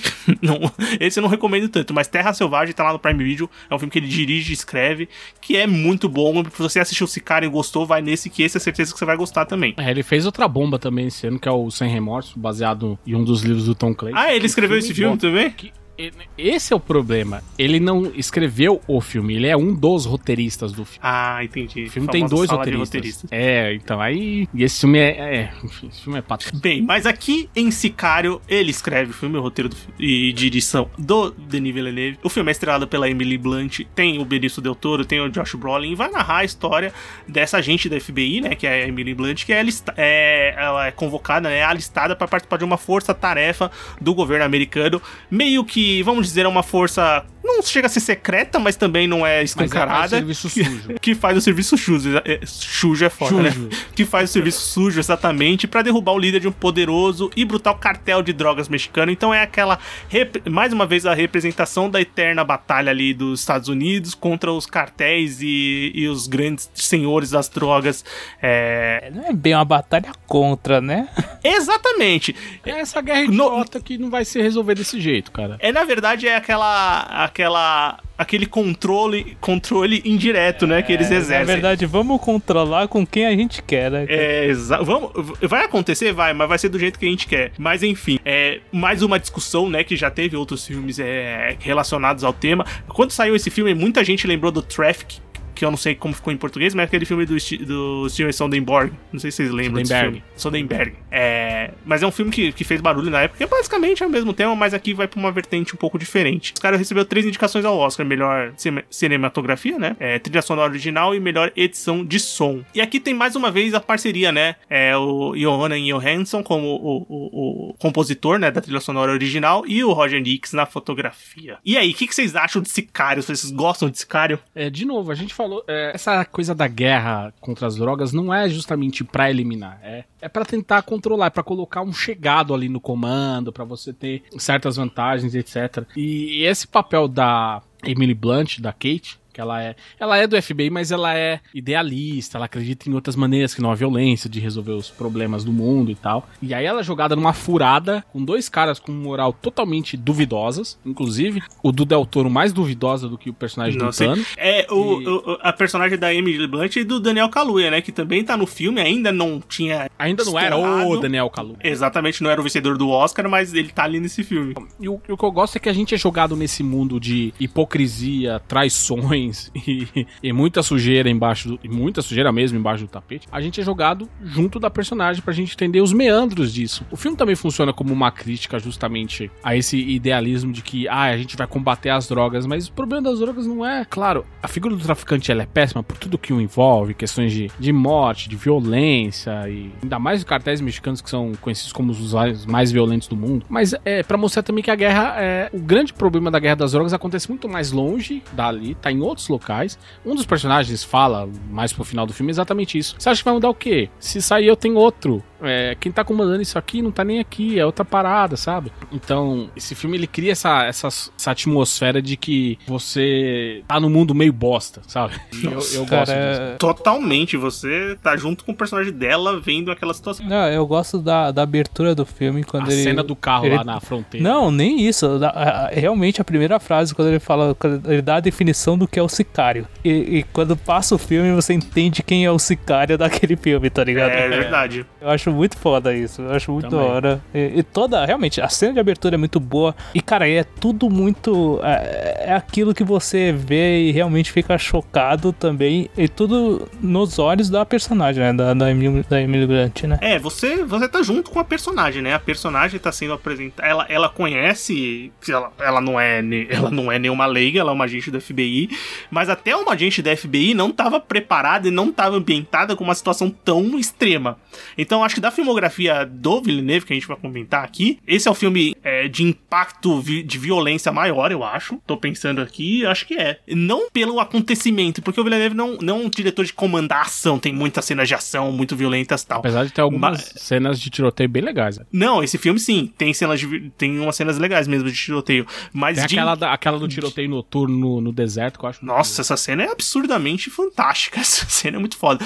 Mas tem, tem situações que você sabe que são situações violentas. é, por exemplo, logo no começo do filme, quando ela encontra os corpos lá, pre- é, os corpos que estão na casa, aquilo ali, cê- eu fiquei, caralho, velho. eu falei, mano, que- você sente na pele da personagem, da Emily Blunt. Clássica cena, quando o cara quando ela pergunta, ah, como a gente vai saber que chegou em Juarez lá? E o cara fala, "Ah, olha aí pro lado, cara, os Por um corpos acaso- pendurados, velho. É engraçado porque o filme foi muito mal recebido em Juarez, né? Porque será, né? Porque, porque, de o prefeito falava assim: não, mas não é um mais estereótipo." assim. É, é estereótipo e o prefeito falou que não era mais daquele jeito tal, que tinha melhorado bastante. Mas não negou que acontecia, né? Não é o cara falar assim, não, vocês estão exagerando, nunca foi assim, não. Não é mais assim. É, exatamente. falou assim: "Bom, eu gravei quando era, né? Tipo, a história é quando era, né? Ah. Não é? é, velho. É, é muito bom essa construção da, da personagem. Ela, ela trabalha sempre dentro da- das regras do jogo, né? Do, do que é a lei, ou do que ela pode usar como lei. E ela chega num lugar onde isso não existe. Porque a primeira parte, quando ela tá lá e eles estão lá presos no, no, no- no tráfego, sabe? E, e, e chegam os carros pra atacarem eles. E os caras vão lá e matam todo mundo que tava no- nos carros do- dos traficantes lá, cara. E ela fala, mano, vocês realmente foram pra um outro país, mataram uns caras do nada, começaram a atirar e, e vazaram, sabe? É isso realmente que vocês fazem, cara? Sim, Aí aqui Mano, a tradução fez um nome legal, que é aqui o filme se chama Sicário Terra de Ninguém. Ah, Aí sim, faz sentido verdade. com dentro do filme. Sim, faz sentido. Porque é subtítulo, né? Pelo menos colocar no subtítulo que. É coisa BR. que funciona. Se eles quisessem tra- traduzir Sicário, seria foda, né? Tipo, matador de aluguel, matador de, de aluguel, alguma coisa muito É. louca, assim. Ainda bem que não foi. Mas, é, por exemplo, essa cena que o Everton comentou, eu acho que é, assim, é, é, é um brilhantismo muito grande do Villeneuve. Aí você vê como ele é um diretor, assim, que eu não tô falando de ação impactante, que tem muita coisa acontecendo, mas de atmosfera de, de uma situação violenta. Então você tem toda a atmosfera daqueles carros, daquela fileira de carros, né? Daquele. Como é que chama um monte de carro enfileirado numa rua? Eu não sei, um cortejo de carros. Engarrafamento. Mas quando eles estão indo, né? Engarrafamento, tráfego. É, o tráfico de carro. Aí, como eles estão parados, é uma cena, é uma cena que tá todo mundo parado. Os carros estão todos parados. Não tem um monte de coisa acontecendo. Estão todos parados, mas você não sabe o que vai acontecer. E a tensão que é crescente naquela cena, ela tipo, é bruta pro resultado final. E justamente por tudo que você vai entregando. É, é personagem da Emily Blunt. A Emily Blunt brilha nesse filme, eu gosto muito dela, apesar de eu achar que o filme, que o, que o, o Benício Toro dá uma roubada no filme no- na parte É. assim, no, no final do filme. Aí dá uma encostada nela. Mas assim, não que ela desapareça. Não, mas é que não. o personagem dele acaba tomando um- uma Tanto que frente, tem uma né? sequência só por causa do, do Alejandro, né? Sim, o- o- só por causa do personagem dele. E o, e o Villeneuve não dirigiu por conflito de agenda, porque é, exatamente. eles chamaram ele pra, pra dirigir e tal. Eu não cheguei a assistir, mas assim, eu já ouvi falar, gente falando que é bom e gente que não é maravilhoso. Não Mas- é maravilhoso, não é, mas não é ruim. Eu acho bem bom, assim, bem bom. Mas ele é foca... e o foco dele também é diferente. Ele é um filme mais de tiroteio mesmo, violento e tal. Ele tem menos esse aspecto política suja do primeiro filme. Ele é um pouco mais direto nesse ponto. E você falou que ele lembra o Traffic, pra mim lembra muito mais outro fi- o filme da Cat Bigelow, o A Hora Mais Escura, que é justamente a mesma, É. o mesmo arco. É a personagem idealista que chega lá num país novo e que aí ela é jogada no inferno, que é você estar em outro país com onde você tá longe dos braços da lei. Por mais que você queira agir com a lei, o que vale é a,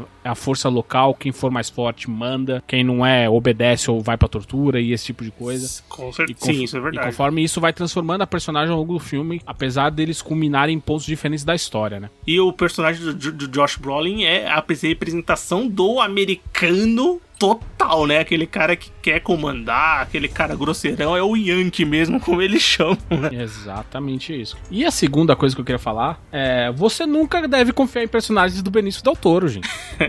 Ele tem cara de traíra. Ele deve ser gente Quando- boa, deve Quando ele ser, apareceu né? na tela, eu só conseguia é, é, é, lembrar do personagem do, do, do Javier Bardem lá no Onde os Fracos Não Tem Vez também. Eu só pensava nisso. Pra mim, ele não tem nada a ver, mas me lembrava do mesmo jeito. Porque eu não sei Ah, se não, é um cara o Del Toro, assassino. pra mim, ele aparece no filme e eu falo, não vou confiar nesse cara. Não, não tem Não, mas ele tem coisa muito tá- tá cara de errada. traíra nesse filme, né? Tava na cara Ele tem- que não, não ia ele dar tem certo. cara de traíra na vida. Então, é, deve ser uma pegação no pé dele da minha parte, mas eu acho que é isso.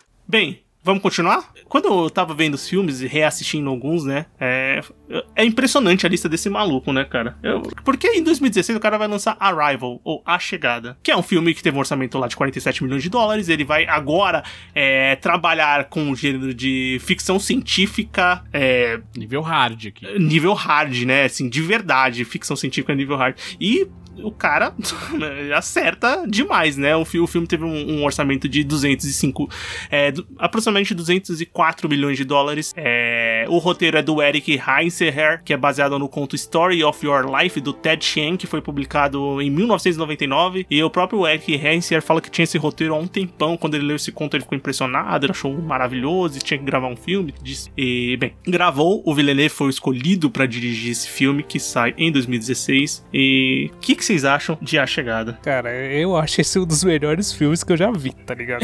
Dois. Sem zoeira, cara. Eu acho esse filme. Eu assisti ele de novo e falei, mano, esse filme é um absurdo, tá ligado? Eu acho ele muito bom. Eu acho toda a con- tudo nele eu acho bom, sabe? Eu acho a condução do o roteiro eu acho muito bom. Eu acho a condução, a direção do, do Villeneuve de mostrar tudo, como é que funciona. As atuações eu acho muito boas. Eu acho esse filme realmente muito bom, sabe?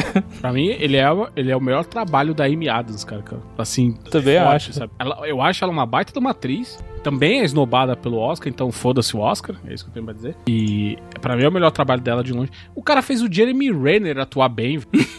isso é importantíssimo. Isso é verdade. sabe? Porque o Jeremy Renner, ele é genericão, assim. É, mas ó, no filme que eu falei agora há pouco no Terra Selvagem, ele tá muito bem também, cara. Não vou negar. Tá, do- do- mas do eu, foi o que eu falei. Ele, esse ele tá foda. Você fala, Não, caralho, esse ele tá sabe atuar mesmo, tá ligado? Você Não, acredita é- nele. Sim. E é, a qualidade do filme também chegou às premiações. né? Ele teve a indicação a oito Oscars, venceu em edição de som, mas perdeu outros injustamente ali. Mas enfim, vamos continuar. É, se eu não me engano, perdeu pro filme do Inaritu, o. É o Birdman ou o, o Regresso? Enfim, eu não lembro. Não, é, é, não sei, mas vai lá. Não lembro qual, qual deles que foi, mas enfim.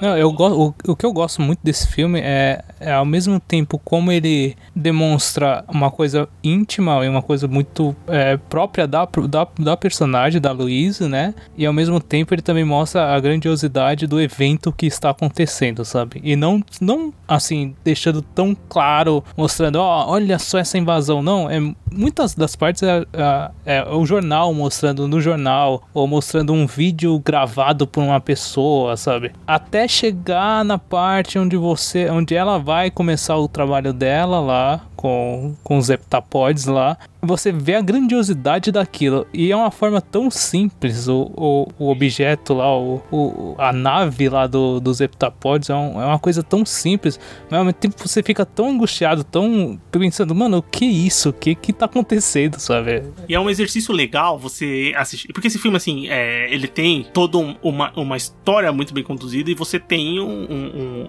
um plot twist, vamos dizer assim, um entendimento da história que quando você realmente entende, você fica impactado. É, e você reassistir o filme já sabendo, porque a construção dele é toda baseada pra você entender ali no final, no, no arco final, o que tá acontecendo, né? Desde a primeira cena, literalmente. É, e quando você assiste já sabendo tudo que vai acontecer, você começa a, a pegar o, mais nuances e, e achar o filme ainda melhor. Ele é muito parecido com a experiência que você tem quando você assiste o sexto sentido e depois reassiste sabendo do que é o sexto sentido. Ah, mas eu acho que pra mim ele tá. Talvez eu apoie falando. Pra mim ele tá um degrau acima do sexto sentido. Ah, é, sim. Não, pra mim ele funciona melhor do que o Sexto Sentido nesse É. quesito, assim. Porque, o se- apesar do sexto sentido ser um bom filme, e isso a gente falou outras vezes, que o Shyamala é justamente aquela coisa. É tudo criado pra chegar no plot twist no final. Enquanto que esse filme, pelo menos, apesar dele haver um plot twist, cara, o filme passaria certamente sem ele também. Pra mim não faria muita. Apesar dele ser impactante pra cacete, ele não faria tanta diferença no todo da história. Porque a história, ela é. E isso é um dos primeiros símbolos mostrados quando os heptapods chegam. É uma história circular. É uma história retratando muito mais do que uma invasão alienígena, apesar do marketing ter vendido o filme como uma invasão alienígena, ela é uma história sobre o tempo. Mas não o tempo, viagem do tempo e etc. É sobre a sensação do tempo, de como as coisas acontecem. É, de como as pessoas se comportam, como um acontecimento que em tese foi pequeno lá atrás, como isso pode voltar depois e causar um certo impacto lá na frente, ou como coisas que você acha que talvez fossem grandiosas demais e, e elas se perdem, porque elas estão junto de outras coisas que vão se sobrepondo e sobrepondo uma após a outra. Então, esse filme eu vejo muito mais como uma viagem intimista acerca do tempo, com um leve tom de invasão alienígena, porque ali é a parte visual e tal. Então, e aquela, eu acho que a, a grande mensagem do filme pelo menos que eu entenda, assim, é aquela questão também de, cara, se você soubesse tudo que vai acontecer na sua vida, você viveria também o mesmo, Exato. viveria de novo isso, sabe? É, é, é, é, uma, é uma mensagem tão forte, sabe? Quando o final do a cena final do filme, a sequência final do filme, ela é muito emocionante, sabe? E aí tem um ponto que eu acho que assim, vai com algumas coisas que a gente tá comentando no cast. Primeiro ponto, diferença do Christopher Nolan pro Denis Villeneuve, é isso. Emoção sem ser forçada. Ele não precisa forçar a emoção. A emoção, ela ela, é constante no filme inteiro e você se emociona com atuações brilhantes e tal, mas é um roteiro muito bem escrito e um filme que funciona muito bem, que consegue te demonstrar isso, consegue passar é, muito bem tudo isso. Obviamente, tá tudo incluso ali, tem a trilha sonora muito boa, tem toda a questão da interpretação dos personagens e domínio do, do, que tá acontecendo no filme. A gente tá vindo de um filme é, que o Sicário é um filme que, assim, é totalmente diferente do Arrival, que é um filme que gera muita emoção, mas é uma emoção mais baseada no medo, é, na questão do desespero ali. É, Também um e pouco, essa aqui... um pouco na sensação do da raiva. Da raiva, exatamente. São, são questões que são mais relacionadas à violência, vamos dizer assim. Isso. É, e aqui, no Arrival, é totalmente baseada no, no amor, é, na, jo na jornada, no, no quanto você vive, vive a sua vida, assim, vivencia é, os momentos que você tem com as pessoas que você gosta. E e também em relação humana, né? Porque ali o filme, desde o começo, e os aliens querem isso, né? Que os humanos ali se interajam de uma maneira bonita, né? Ah, vamos ser amiguinhos, né? É, é aliens querem, né? franquia. Você tá falando dos heptapods. Ah, dos heptapods, que são os alienígenas. Mas eu, e... também, eu também colocaria, é justamente a percepção do seu papel de humano em relação a todo o universo em geral. Esse, Sim. Filme, esse filme também trabalha esse aspecto dela entender que eles chegam ali, ela tenta entender o que tá acontecendo. Ela é a linguista, porque ela é especialista em linguagem, etc. O como é, ela é, é, como ela se coloca naquela situação de tentar entender que o filme fala, ah, eles estão invadindo a Terra, mas em muitos aspectos, talvez às, às vezes a gente é, é que tá invadindo outros lugares, sabe? Me dá a entender que talvez, talvez, eles estejam ali para corrigir alguma coisa. O filme não fala sobre isso, só deixa lá. Então eu, É porque não é o, a intenção, o né? foco. Né? É, exatamente, porque não é o foco. E, e a, a, muitas das cenas do filme, elas são filmadas em, em ambientes para te causar justamente essa claustrofobia de que você tá naquele lugar e você tá alheio a tudo que acontece fora dali. É, o filme é bem escuro, né? E é bem intencional isso mesmo, pra você ter essa sensação. Mas uma coisa que você falou de grandiosidade, de você entender o quão pequeno você é, ou então ou a, sua, a sua parte no universo, isso é uma coisa que você pode relacionar também. É uma coisa que o Villeneuve vai fazer, principalmente nesses filmes de grandes escalas, que a gente vai comentar, tá comentando agora e vai comentar depois, que é como esse cara constrói a ideia de grandeza do que ele quer colocar. Por exemplo, as naves dos heptapoids. Quando elas aparecem, aparecem, porque assim que tem a invasão, ele não mostra de primeira, né? Ele só vai mostrar quando a protagonista de fato vai até uma das naves. Porque elas aparecem de relance, assim, na tela da TV e tal. E quando você chega e, e tem. E você vê o, o, o quão pequenos são aqueles personagens perto daquelas naves e como ele cria todas aquelas cenas de grandeza, é, é muito impressionante, velho. É uma sensação. Esse filme é um, é um, filme que quando eu assisti, infelizmente eu não assisti no cinema. Então eu falava, meu. caralho, meu, imagina esse filme no cinema, velho. Eu ia ficar arrepiado, velho. A trilha sonora desse filme é muito boa, velho. É, do Johan Johansson, que é um dos colaboradores dele também, dos principais, né?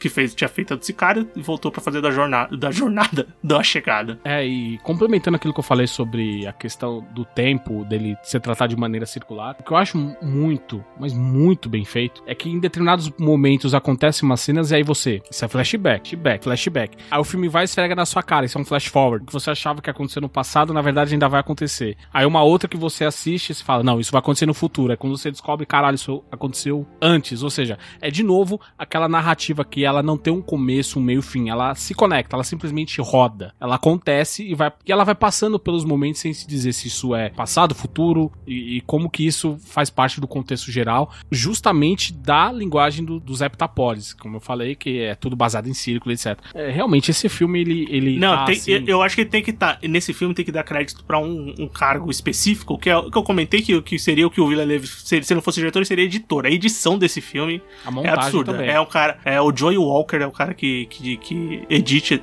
edite, que edita esse filme e, cara. Tá de parabéns, velho. Foi indicado ao Oscar, né? Mas não acabou não ganhando. É, eu, eu tava dando uma olhada aqui, o Oscar desse ano é o do La La Land. Do La La Land que ganhou foi o Moonlight, né? Mas o La La Land papou quase todos os prêmios. Nossa, e dois filmes, qualquer coisa, assim. Nossa, também acho, assim, que não. Eles não estão definitivamente no nível da chegada que, que eu reassisti. Cara, continua um filme, assim, brilhante, incrível, incrível, sério. Um dos melhores filmes que eu já vi, assim, na minha vida. Fácil. E eu, eu acho legal também que uma coisa desse filme, ele é PG-10. Então ele vai Ah, atingir sim, muita exatamente. gente, cara. Ele vai atingir muita gente. E aí, porque é um filme sci-fi, que não é cabeçudo. É, é, Isso é uma coisa que eu ia falar. Tipo, ele é um filme. Ele tem. Ele, você vê, a gente falou muito mais dos aspectos humanos, sabe? Do que a questão dos, dos alienígenas, tá ligado? Que é meio que um pano de fundo, sabe? É, é, é a justificativa pra contar aquela história, pra apresentar aqueles personagens. E uma coisa que o Villeneuve também, você falou dos alienígenas, Everton, uma coisa que ele, que ele, que ele teve muita atenção e que ele falou que se preocupou muito é como representar os alienígenas, como criar os alienígenas na tela e também o som que eles iam emitir. Então ele tentou é, Ele se preocupou muito e ele consegue aqui realizar com maestria, né? Porque você tem aquele aspecto de grandeza daqueles alienígenas que são coisas que você não vê direito, mas você entende mais ou menos como eles são. Você vê que eles são bem diferentes, né? Majestosos, né? Mage- são gigan- Não, são umas coisas assim que você, puta, realmente eu acho que eu sou menor que esse cara, né? Não, mas não Eu só acho- isso. Não é, ele não é apresentado de, do que. Apesar de- dele ser. dar a entender de que são seres enormes, gigantescos, mas eles não, Não, passam evoluídos, de- né? Não, não passa a ideia de medo. Tanto que quando ela vislumbra, ela tem um vislumbre disso, ela não fica com medo, ela fica muito mais é, emocionada de ver uma coisa tão impactante na frente dela, dela se sentir privilegiada de poder ver algo daquela magnitude, sabe? Não era uma coisa que realmente, puta, fudeu. Sabe, é muito grande, fudeu. Não, não é. É um outro, é um tipo de admiração até. Sim, com certeza. Tem todo esse aspecto. Tá muito bem feito, muito bem construído no filme, cara. E aqui, cara, é um atestado também de, de controle. Assim como a gente falou, do, comparando de novo com o Nolan, mas é porque o Nolan também passou por muitos gêneros ali, ficção científica, ação e tal. E o Villeneuve também saiu aqui de, de ação barra política, com filmes densos e bem pesados, pra esse filme aqui que é bem emocional. É um sci-fi bem emocional, assim. É quase uma coisa familiar, mas muito inteligente, muito bem construída e muito É, bonita, cara. Pra mim, o melhor resumo dele é isso. Ele- Ele é um filme, ele é uma história de família envolto em tema de ficção científica, sabe? Com banhado ali com ficção científica, mais do que um filme de ficção científica com um drama envolvido.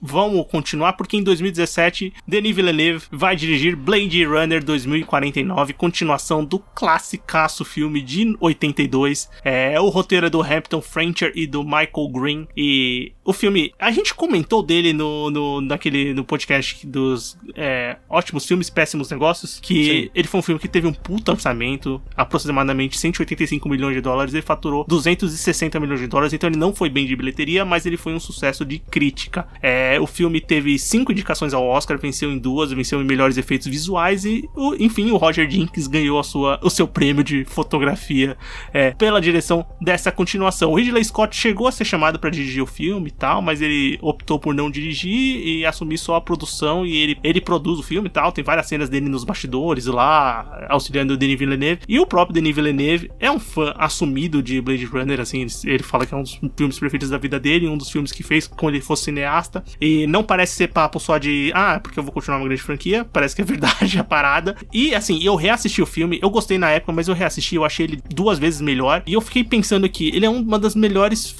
continuações de filme que eu já vi. É, cara, ele, ele é, é o primeiro filme a ser agora do, do Villeneuve que, ele, que é aquela ideia de, cara, você vai mexer nisso aí mesmo, cara? Você tem certeza? É, é É, verdade. por conta do legado, né, cara? É, cara. E pra mim ele entrega muito bem, sabe? Eu realmente, eu assisti de novo, quando eu assisti de novo o filme, eu achei ele melhor do que a primeira vez que eu vi, cara. Eu também. Comigo já foi um pouco diferente, cara. Eu gostei muito do filme quando ele saiu. Eu lembro que eu citei no cast antigo que ele tinha sido um dos melhores filmes de 2017. E revendo a segunda vez, eu já gostei um pouquinho menos. Eu achei algumas coisas ali que começaram a não bater mais pra mim, sabe? Mas assim, eu vou parar de ver o filme pra acabar não odiando o filme, talvez. Mas eu ainda acho ele um filme muito, mas muito superior de qualquer coisa que tem sido feita ultimamente, de uns anos pra cá. E, e é um filme que a gente vai falar que já vai fazer cinco anos, como o tempo voa, né, cara? Ele ainda, ele ainda pra mim é um baita de um filme, acima da Ele é um. média. Cara, assim, ele, é, um- ele é, é, é um filme magistral na questão técnica, assim, parte técnica de efeitos visuais e de arte, fotografia, assim, ele é um A- show. a acho que ele é. ambientação que ele ambienta- faz, Nossa, é. absurdo, é absurdo. Ele consegue pegar as ideias ali do de 82, assim, vamos falar de ambientação e de tecnologias aqui, ele coloca da maneira definitiva, né? Tipo, você. Aqui ele consegue levar a outro nível, tipo, porque é, inc- é impressionante, é incrível. Todas as cenas que o, que o, que o agente K tá, tá. Que é o Ryan Gosling, o personagem principal desse filme, que aqui, porque eu não gosto muito do Ryan Gosling, né? Mas aqui nesse filme ele é perfeito, porque realmente é o tipo de atuação que tem que fazer, que é android, que é cara que fala pouco, que é cara que não mexe a cara. É esse é o tipo de atuação pra mim que o Ryan Gosling pode fa faz de melhor. E aqui funciona assim perfeitamente. E o Denis Villeneuve não trabalhava com outra ideia de ator, ele queria o Ryan Gosling e deu certo, né? E eu acho que assim, puta, é é o filme que consegue fazer é, a referência pro clássico, expandir o, o universo, trazer uma história nova, interessante. Eu achei assim, como eu tinha achado da primeira vez, eu achei também da segundo filme é um pouquinho longo demais. Eu acho que podia ter cortado um pouco algumas coisas, mas como história, assim, em nenhum momento, apesar disso, eu falei, puta, não tá um saco esse filme, ah, já era pra ter Não, acabado, certa- não sei o quê. Eu acho que é um filme que passa assim, não. redondinho, redondinho, mas eu entendo essa bilheteria baixa, porque ele é um filme que, apesar de ser um block, é, teoricamente, um blockbuster e uma revitalização de uma franquia que é famosa e é consolidada, é, ele ainda acaba sendo nichado, não tem como, cara. E por esse filme ser de quase três horas, é, não é pra todo mundo mesmo. Então, cara, esse pra mim é o ponto. Tinha al- al- coisas que na primeira vista, ok, tá lá no filme e tal. Na segunda ela fala, putz, isso dava pra ter sido cortado sem é, prejudicar nenhum momento a história. Aquela, aquele arco, mini arco que eles tentaram implantar da rebelião dos, dos replicantes, sobreviventes que ficaram escondidos, e que infelizmente aquilo não vai pra lugar nenhum e não tem impacto na, na resolução da história, não tem impacto pro Deckard, não tem impacto pro personagem do Ryan Gosling, o Kay, o Joe, dependendo de como você tratar ele. Ah, é verdade. Então, tem isso. Isso pra mim deu, deu uma. Eu falei, putz, é verdade, tem esse negócio aqui que não foi pra lugar nenhum. Deu, um- dava pra cortar tranquilamente essa parte, sabe? Mas é, o- eu acho que o que mais me gratifica no filme, além, claro, de você trazer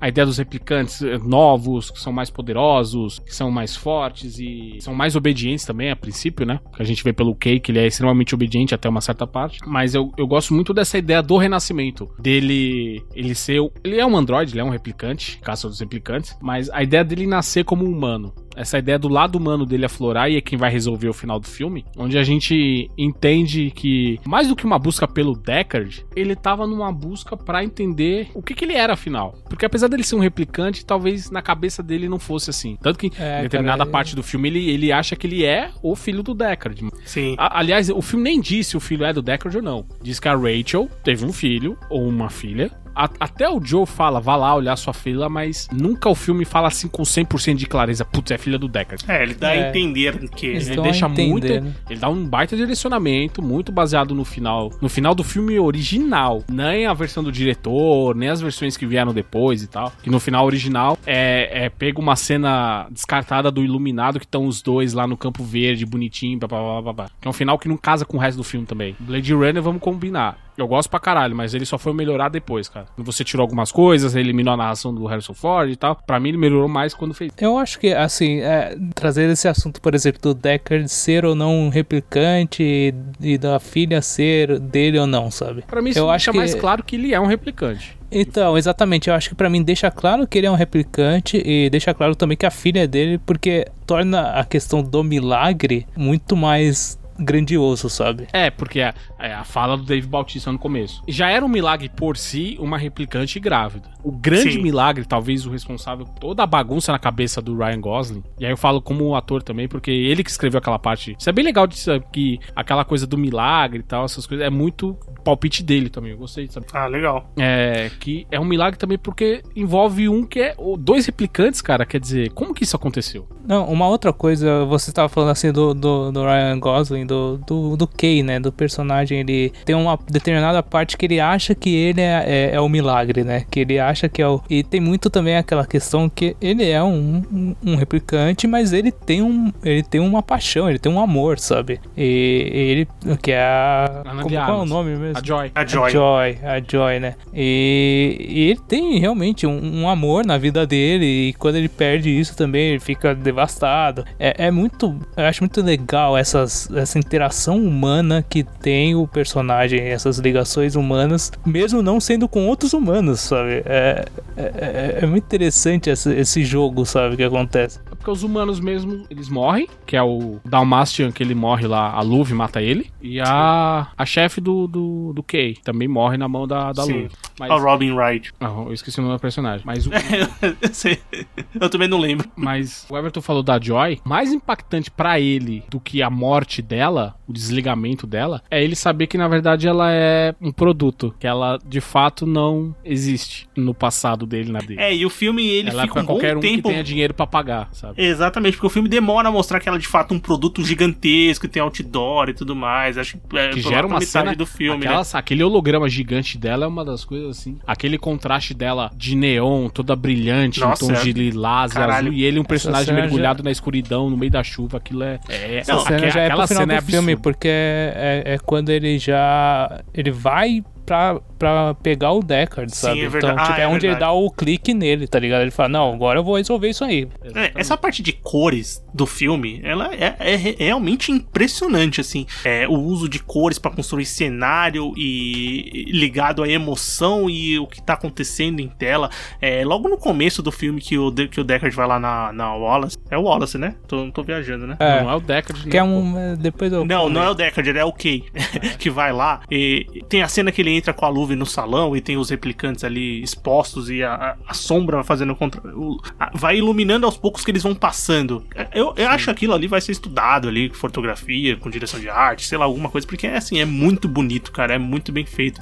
E Anderson, deixa eu fazer uma pergunta pra você. O que, que Você achou já do fez. Jared Leto, Jared Ah, Leto não, nesse filme? porra, agora você me cortou. Eu ia falar exatamente isso. cara. Ah, então fala pula, como que eu lá. vou descobrir. Não, eu falei, não, eu falei. O Wallace, eu tenho uma coisa a comentar, que é, eu não gosto do Jared Leto, cara, desse filme. Eu não acho, não acho legal o personagem, tá ligado? É, Eu acho que ele não, gera, não, não cheira nem fede, na verdade. É. Ele faz o que ele tem que fazer. Ele tre- Não, ele eu sei, eu sei que ele não dele, cheira nem ok. fede, mas eu acho que o personagem, se ele deveria ter uma importância maior no filme, tá ligado? Ah, tipo, sim, isso, isso o, pode o personagem, se fosse um, sei lá, um outro ator ou alguma outra, um cara que trouxesse um pouco mais, eu acho que faria, ficaria melhor, sabe? Então, o meu problema não é. é, Nesse caso, independe do ator. O problema pra mim é o personagem. Ele é só o clássico empresário ambicioso que quer ter o segredo da empresa lá, que alguém pensou antes dele e ele não quer que ninguém descubra. Porque ele não quer perder o papel dele de visionário. É só Ele isso, gravou o, o Jared Leto ficou... faria a mesma coisa. O Jared Leto, ficou- acho que ele ficou cinco dias no, no set de filmagem, fez todas as cenas dele e acabou, não participou mais do filme.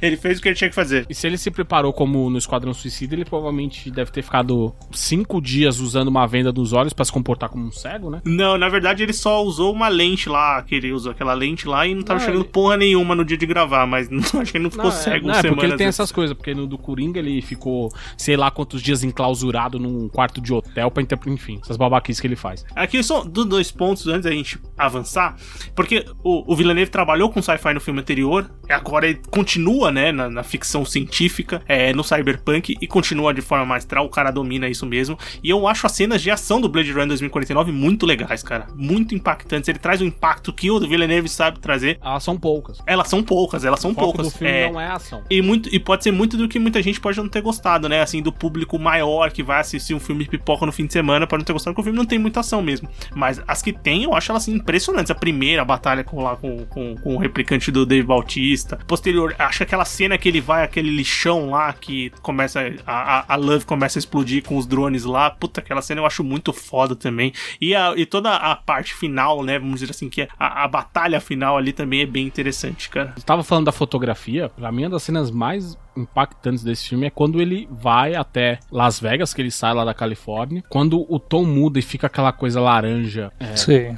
bizarra, não dá pra enxergar direito, que me lembrou muito a cena da Tempestade de Areia do Mad Max, por isso que eu falei lá na abertura. Como, de certa forma, aquele impacto é muito pra você dizer, olha, tem um pouco de cor no filme, vamos esconder o que tá acontecendo em termos dramáticos, mas na verdade, ela prepara você pro que vai acontecer, porque fala, olha, mudou, vamos ver se melhora. Na verdade, aquilo é só pra tentar te cegar e esconder que a merda só tava piorando, que depois vem acontecer de fato. Por isso que eu acho que a filmografia desse filme, pra mim, ela brilha em todos os aspectos. É um ponto que realmente não dá pra falar, putz, isso ficou datado, batido e tal. Não, ela é, ela é ótima. E aquele frame dele encaminhando em direção ao, ao nada, entre aspas, que é uma silhueta Uhum. preta num fundo laranja, eu usei muitos anos aquela imagem como capa de Twitter, cara, porque é uma imagem muito foda. Não, esse, fantástica, esse, fantástica. esse filme você pode tirar várias. Esse filme tem Várias. várias, várias pra fazer. Porque ele é Os realmente mais tarados vão tirar o os mais tarados vão tirar o peitinho da, da Ana de Armas. Provavelmente. É cada um cada um, né? Pois é. Mas bem, vamos avançar?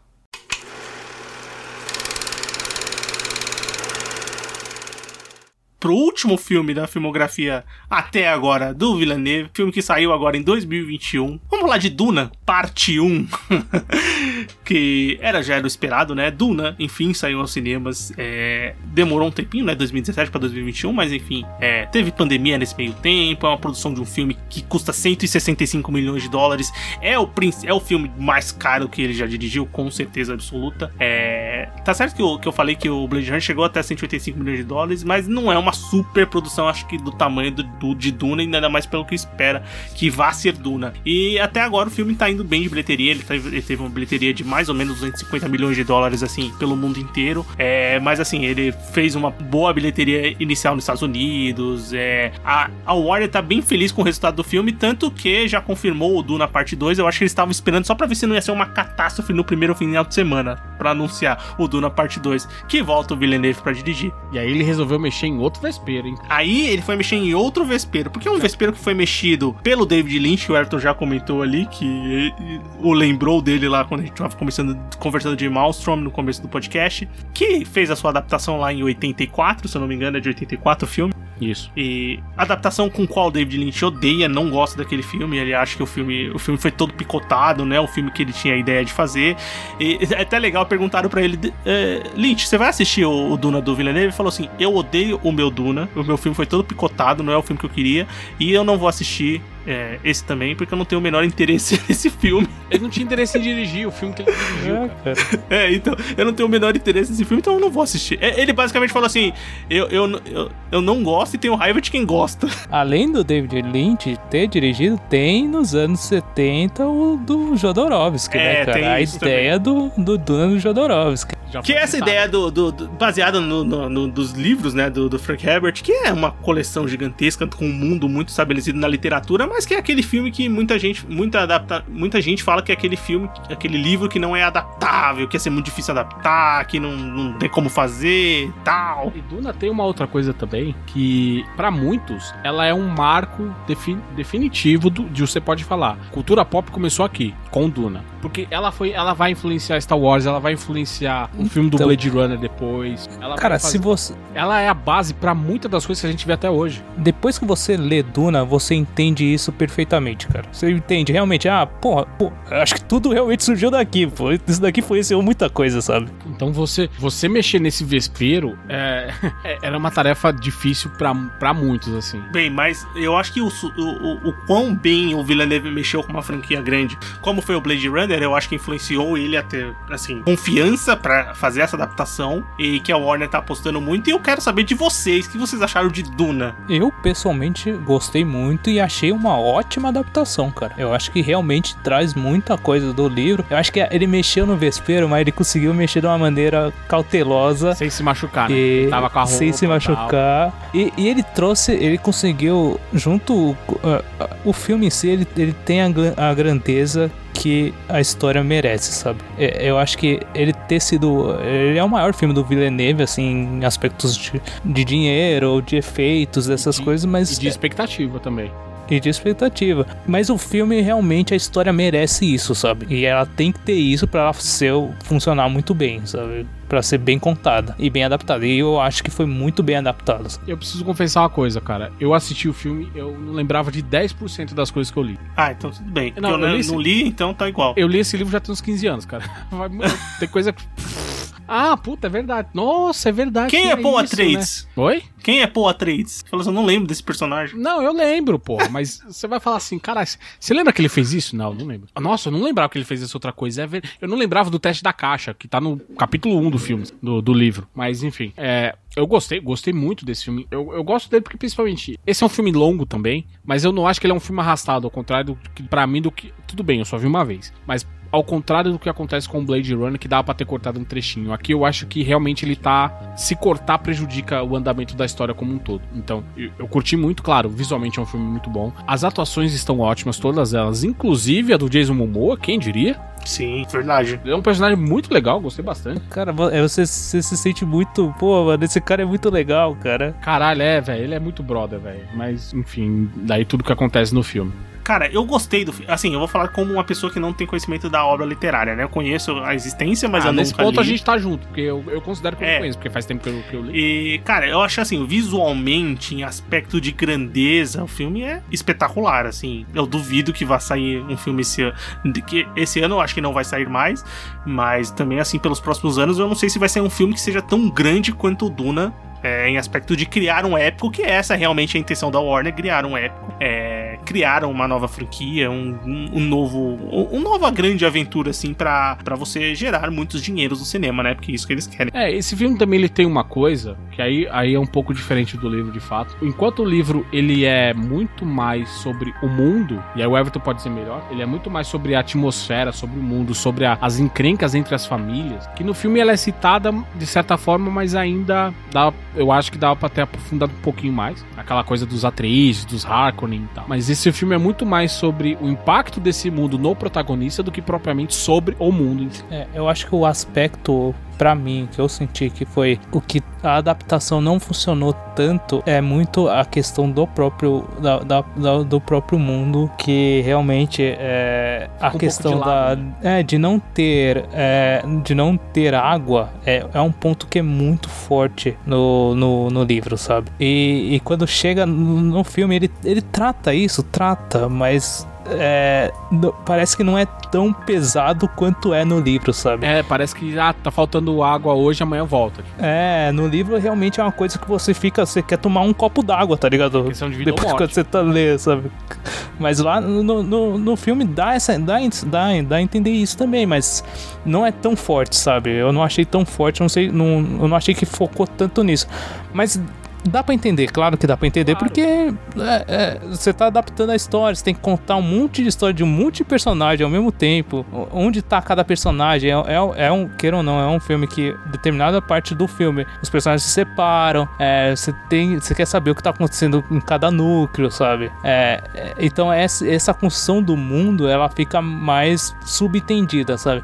Apesar que tem algumas cenas que, que, ele, que ele retrata muito bem isso. É, eu acho que quando ele tá saindo do planeta deles, do, da casa dos Atreides lá, e ele tá olhando o mar. Isso é uma coisa que tem bem no livro, sabe? Que ele tá olhando o mar e, e dá aquela ideia, pô, mas eu tô saindo daqui, tô indo pra Arrakis, que é um lugar que é, é o deserto, sabe? É um planeta que é um deserto. E um outro ponto que eu também achei que não ficou tão claro quanto é no livro é a questão da especiaria, do melange lá. Sim, também. Ela é citada como uma fonte de, de imenso poder, é capaz de tornar a viagem espacial possível, mas em determinado ponto ela é um pouco deixada de lado, sim. É, o filme, pra mim, ele aborda muito mais a questão messiânica, esse tom do grande salvador, da profecia que tá pra chegar, do que propriamente os impactos que a especiaria causa naquele universo como um todo. É, bem, é, Mas, como é, não- é, pra mim, esses são pontos que, que jogam um filme pra baixo, que torna o filme não ser perfeito. É, é uma É, essa- verdade. Mas, Sim. nossa, ninguém pode falar que esse filme é ruim, cara. Não, não tem como falar que o filme é ruim. É, é- essa parte do, do- do- da questão da, da água, da especiaria, enfim, pra mim não impacta tanto porque eu não tenho conhecimento Ah, prévio do não, livro. isso, isso é um ponto que eu falo que é muito com comparando a história do livro Sim, com sim, o sim, eu filme. entendi. Ela é mais entendi. dramática no, no livro É, do que no filme. Sim, porque no filme é, você entende aquilo, mas é um elemento de, de mundo ali e, e para criar as disputas do que necessariamente, do que mais necessariamente é uma, a importância fo- foco da história, né? É, o filme deixa bem claro pra mim que a parte mais importante é a parte messiânica do Paul Atreides para resolver aquelas questões lá. É, eu acho o filme assim, ele, ele é muito grande, muito épico, mas eu acho um, um pouco frio. Eu não sei se vocês me entendem. Eu não tenho, eu não fico tão, eu não me senti tão emocionado, eu não achei tão emocionante a jornada como eu achei em outros filmes. Eu acho que Aí- é muito pelo protagonista, cara. Aí eu tenho que falar. Eu não sei, eu não vou com a cara desse Chalamet, Então. Eu, eu não sei se o personagem, o Paul Atreides, Não, que ele é um personagem meio, ator, meio mole mesmo, ou se o ator não, não ajudou muito. Assim, o Villeneuve foi só elogios, falou que o cara é um dos melhores atores que ele já trabalhou na vida e não sei o que, não sei o que lá, enfim. Ele pra Enfim, mim é ele para mim parece aquele riquinho mimado que a gente via de monte no colégio, cara. Mas bem, é, eu sinto isso, então ele não é tão emocionante pra mim como a aventura épica que ele quer ser, mas assim, é- ele é funcional demais, assim, a história é interessante, ele é grandioso, é, as cenas de impacto, assim, como eu, como eu tava comentando da grandiosi- grandiosidade, né, que ele já tinha feito ali, começou no Arrival, no Blade Runner também tem, aqui no, no Duna ele leva a enésima potência, você sente que aquelas máquinas são gigantescas, que as naves são gigantescas, você consegue ver o tamanho do planeta, a minhoca gigante lá, qual é o nome dela, Everton? O verme? Verme da Tem um areia. nome específico. O verme da areia mesmo, né? Ah. Eu achei que tinha um nome específico, agora tô pensando. É. Nossa, ele é impressionante, assim. Você sente a grandiosidade daquele monstro, né? Que ele é, É. gigante, cara. E, mas assim, como, como quando a gente comecei a assistir, já apareceu lá o parte 1, é, a gente já tinha uma noção é, que o filme ia ter Outra- uma parte 2 e, e co- contando que isso fosse acontecer. Mas só pra eu completar, Anderson, é, você, por exemplo, você falou que sentiu. é, eu, eu senti, eu me senti mais cansado no Duna, eu não sei se é porque eu assisti só uma vez, do que no Blade Runner 2049, por exemplo. Parecia que o Duna era maior, eu acho que o Duna não é maior que o Blade Runner 2049. Não, não é. É, mais, é, é, acho que é, uns coisa 10 de minutos 10, a 15 menos. minutos men a menos. É, é, mas o Duna pareceu que era, que, que era, era maior e, assim, o final, pra quem não conhece os livros, é, ele é muito anticlimático. Isso aí não, é, Não- não- é- Mas é- aí eu acho que é um problema já de você ter uma parte 2. Você entende? É. Entendo, exatamente, mas esse é o problema. Se, será outro- que eles tinham, eles- se eles tinham tanta certeza que tinha que ter a parte 2, eu não sei se. Poderia ter sido feito de outra maneira, não sei, não sei. Porque, cara, quando você tá assistindo. Eu li o livro recentemente, né? Então, é muito. Ela tava muito fresco na minha memória. Então, quando eu tava assistindo o filme e eu vi assim o horário mais ou menos, eu falei, puta, ele vai terminar exatamente em tal parte. E foi realmente o que aconteceu, sabe? Não é, é, e é uma parte que é meio. Ela é um divisor do que vai acontecer na história realmente, sabe? É então porque- é- foi um bom momento pra parar. Mas É a profecia, né? É a morte do Paul Atreides e o nascimento do cara de Sim. nome impronunciável que eu não me atrevo a dizer. E tem uma coisa também que eu não que eu, eu acho que colabora um pouco pra. colabora pra você entender que o principal fator do filme é esse tom mess- messiânico, mas eu acho que eles forçam muito naquele, na- nas memórias, nos sonhos do Paul Atreides. Eu acho que repete um pouco excessivamente. Aí entra a minha maior crítica acerca desse filme. Os trailers, todo o material é vendido porque tem a Zendaya e o, e o, Paul- e o- a Shani e o Paul Atreides fazendo um monte de coisa. Cara, ela aparece em menos de 10% do filme. Sim, é verdade. Ela vai ser a protagonista do 2, né? Basicamente. Vai Claro, dividir claramente o com o filme- Atreides. O filme termina dessa maneira, de que a parte 2 é onde ela vai brilhar de fato. O, eu acho o que eu achei muito legal desse filme foi a construção dos, das casas, cara. Isso é legal O- mesmo. o- a, toda a trilha sonora do, do Hans Zimmer, é, é como ele constrói, por exemplo, o som lá dos, dos do, pra, pra- a música pros Harkonnen lá, depois pro Sardaukar lá, que é os caras do, do Imperador, e toda a parte dos Atreides, é, como, a- como o, o, o visual mesmo das casas, eu achei muito foda, sabe? É, É, é uma construção de de novo, mundo brilhante, sabe? Mas, de novo, pra mim, falta aquela coisa dos- das coisas pequenas que tornam a rixa das famílias mais palpável, sabe? De você entender, tanto que depois os livros subsequentes tratam disso, mas pra você entender, ali parece que eles são só concorrentes de um negócio. Você não sabe muito o que tá acontecendo, o que que leva a essa tamanha rixa e a atitude que vão os Harkonnen tomar contra os Atreides, sabe? É, e Hans Zimmer, é, lembrando que Hans Zimmer, ah, não, ele fez a trilha sonora do Blade Runner 2049, né? Ele, ele, é ele É, ele trocou o. Christopher Nolan pelo Villeneuve. É, basicamente. Mas eu acho que assim, é, é, tá, sendo, tá sendo meio que unânime, pelo menos isso, que foi uma adaptação competente e que ele acertou. Ah, ele certamente. Ele errou pouco e acertou muito. O filme tá indo muito bem de bilheteria, como eu comentei, de crítica também. Eu acredito que vai chegar muito forte nas premiações. É, esse é daqueles épicos que eu acho que vai pra, pra Oscar, pelo elenco estrelado, pelo tamanho do filme, Até pelo marketing, diretor, pelo marketing, por muitos fatores. E o filme já foi confirmado, uma sequência, né? O Duna Parte 2 deve chegar lá em 2023. O Villeneuve falou que a ideia inicial era gravar os dois filmes juntos. Só que pandemia, tamanho do filme, com agenda, um monte de coisa, eles preferiram não fazer isso, gravaram só um filme e depois ele falou que acho que foi a decisão mais acertada de se fazer. Pois bem, o Duna Parte 2 vai ser gravado, mas antes do Duna Parte 2, eh, o Villeneuve tava com um projeto de gravar um, um filme chamado O Filho, que é baseado na, num, num livro do João Nesbo, que é um, ator, um autor bem conhecido, né, desses livros de, de investigação policial, ele tem vários e vários, vários livros, é um best-seller, e a próxima adaptação dele seria. Ele, o próximo filme dele seria uma adaptação desse livro, O Filho, que é um dos mais recentes desse autor. E, esse, e o Jack Gyllenhaal tá envolvido no projeto também. E também tem uma série que ele vai fazer pra HBO, com o Jake Gyllenhaal também como protagonista. Nossa, já gostei. É, HBO. É, então. É, The Son, o filho, né? A tradução. É, então, é o Mas que eu tô falando. Hã? É o que É eu tô uma falando. É, uma série? Eu achei que era um filme. É uma série, cara. Ah, então é isso que eu tô falando. Eu achei que era um Ah, filme. tá. Você falou de filme, pô? Mas é uma série. Ele seria um longa-metragem, mas aí a HBO, a Warner, Ah, então preferiu é isso. reconfigurar isso pro, pra TV. Então é isso. É, é isso, esse projeto que ele tá fazendo. Ah, então beleza, é, isso aí. Do John, baseado no livro do John Nesbo. Isso. Mas bem, vamos para aquela pergunta final do Filmografia, depois desse, dessas horas comentando sobre Ah, o filme sim. do Denis Villeneuve. Por que, que o Thanos não resolveu tudo em Duna? Bem, não é essa a pergunta. A pergunta é: qual o seu filme favorito?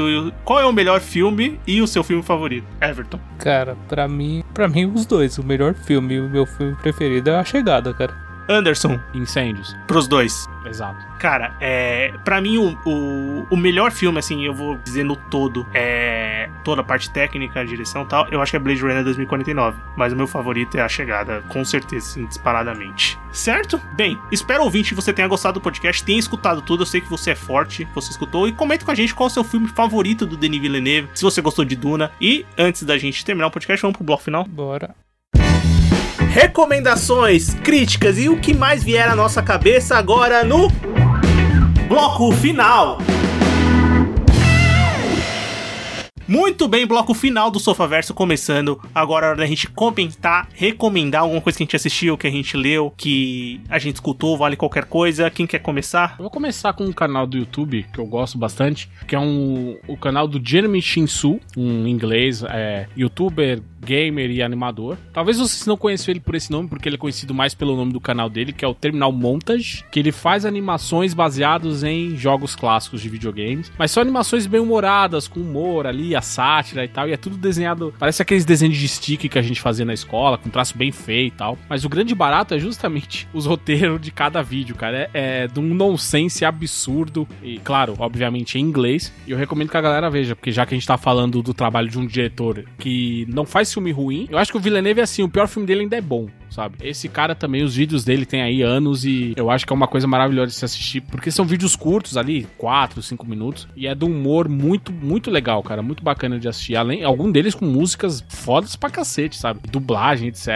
É um, filme, um canal bem legal de se assistir. Everton. Cara, o que eu assisti essa semana e eu achei muito legal foi o Arcane, a, a série da animada da Netflix baseada no, da- no League of Legends, né? Da, da Riot. E, cara, é- eu não conheço nada de LoL, né? Eu nunca joguei, não faço a mínima ideia. Então o que eu sei foi o que eu vi na série e eu achei uma série bem competente, sabe? É uma história legal e uma animação excelente, sabe? É, a animação realmente é, é- é muito bem feita, cara. Eu acho que vale a pena, cara. Eu não sei quem joga LoL se realmente se, é- se gostou, se faz se tipo faz alguma diferença, mas pra mim que não, não conheço nada da história, eu achei que bem competente, sabe? Eu achei bem legal a animação. Eu vou admitir que eu fiquei com preguiça só por saber que era baseado em LoL, cara.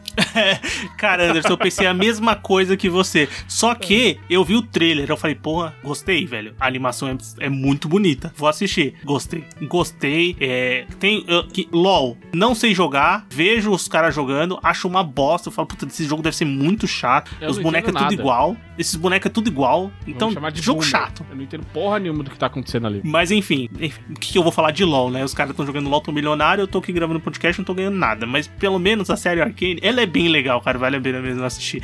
É, o que eu vou comentar é uma coisa, é, também é do Netflix, é um filme original Netflix chamado Vingança e Castigo, que saiu agora é, é, recentemente. É um drama, que é um filme de estreia do James Samuel, que é um cara. Um filme de estreia, longa-metragem, ele tinha feito um documentário do Jay-Z ali na, na época, e é um filme de faroeste que conta a história do Net Love, que é um bandido ali que quer derrotar um, um arqui-inimigo, o Rufus Buck. E tem um elenco estreladíssimo ali, ó. Regina King, Idris Elba, Zazie Bates, Jonathan Majors, Lake Statfield, Delroy Lindo. Então, meu, supra-suma, ele é tipo 11 Homens no Segredo. É isso o nome do filme, aquele filme? Do assalto que tinha um monte de gente? É, né? Sim, do Soderbergh. Só que, só que só com atores negros, né? Obviamente. E no, no, mundo- no, no Velho Oeste, assim, é uma coisa muito. É, e o, cara, o cara pega um- um- uma ideia muito tarantinesca, assim. Você vai lembrar de Tarantino na hora que estiver assistindo o filme, com uma história, assim, que não é. Puta que pariu, que roteiro brilhante, mas é um filme muito divertido que eu acho que vale a pena conferir.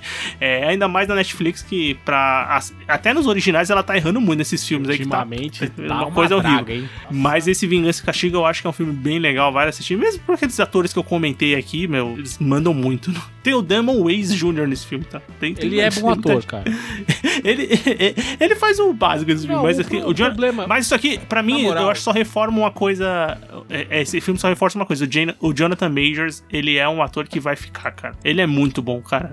A gente já comentou dele aqui no Lovecraft Country, né? Que ele é o protagonista. O Na série do Loki, Loki. No Loki também. É, Cara, esse cara é muito bom, muito bom mesmo. Então, o Damon Wayans Jr., cara, ele pra mim ele tá fugindo da maldição dos tios dele. Que o pai dele ainda era reconhecidamente bom. Os tios dele, o Marlon Wayans, o Ken e a esses caras, pelo amor de Deus, velho. O pai dele ainda, ainda, ainda é melhor. Agora, os outros, os tios dele, puta que pariu.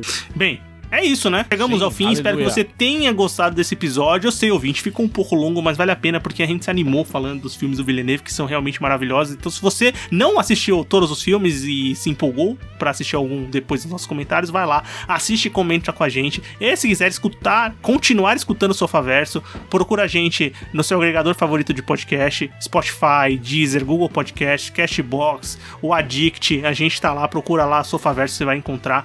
É, e no site também, toda semana tem podcast novo no site, sofaverso.com.br. Entra lá e escuta. E se você quer conversar e seguir a gente nas redes sociais, Sofaverso no Twitter, é, no Instagram também, Sofaverso, pode mandar um e-mail pra gente, podcastsofaverso.gmail.com. E também temos um grupo no Telegram, você será muito bem-vindo lá. Entra no link de convite aqui no post do episódio. Esperamos vocês na semana que vem pro próximo episódio e nas redes sociais pra conversar com a gente. Valeu! Falou. Partiu. Tô cansado.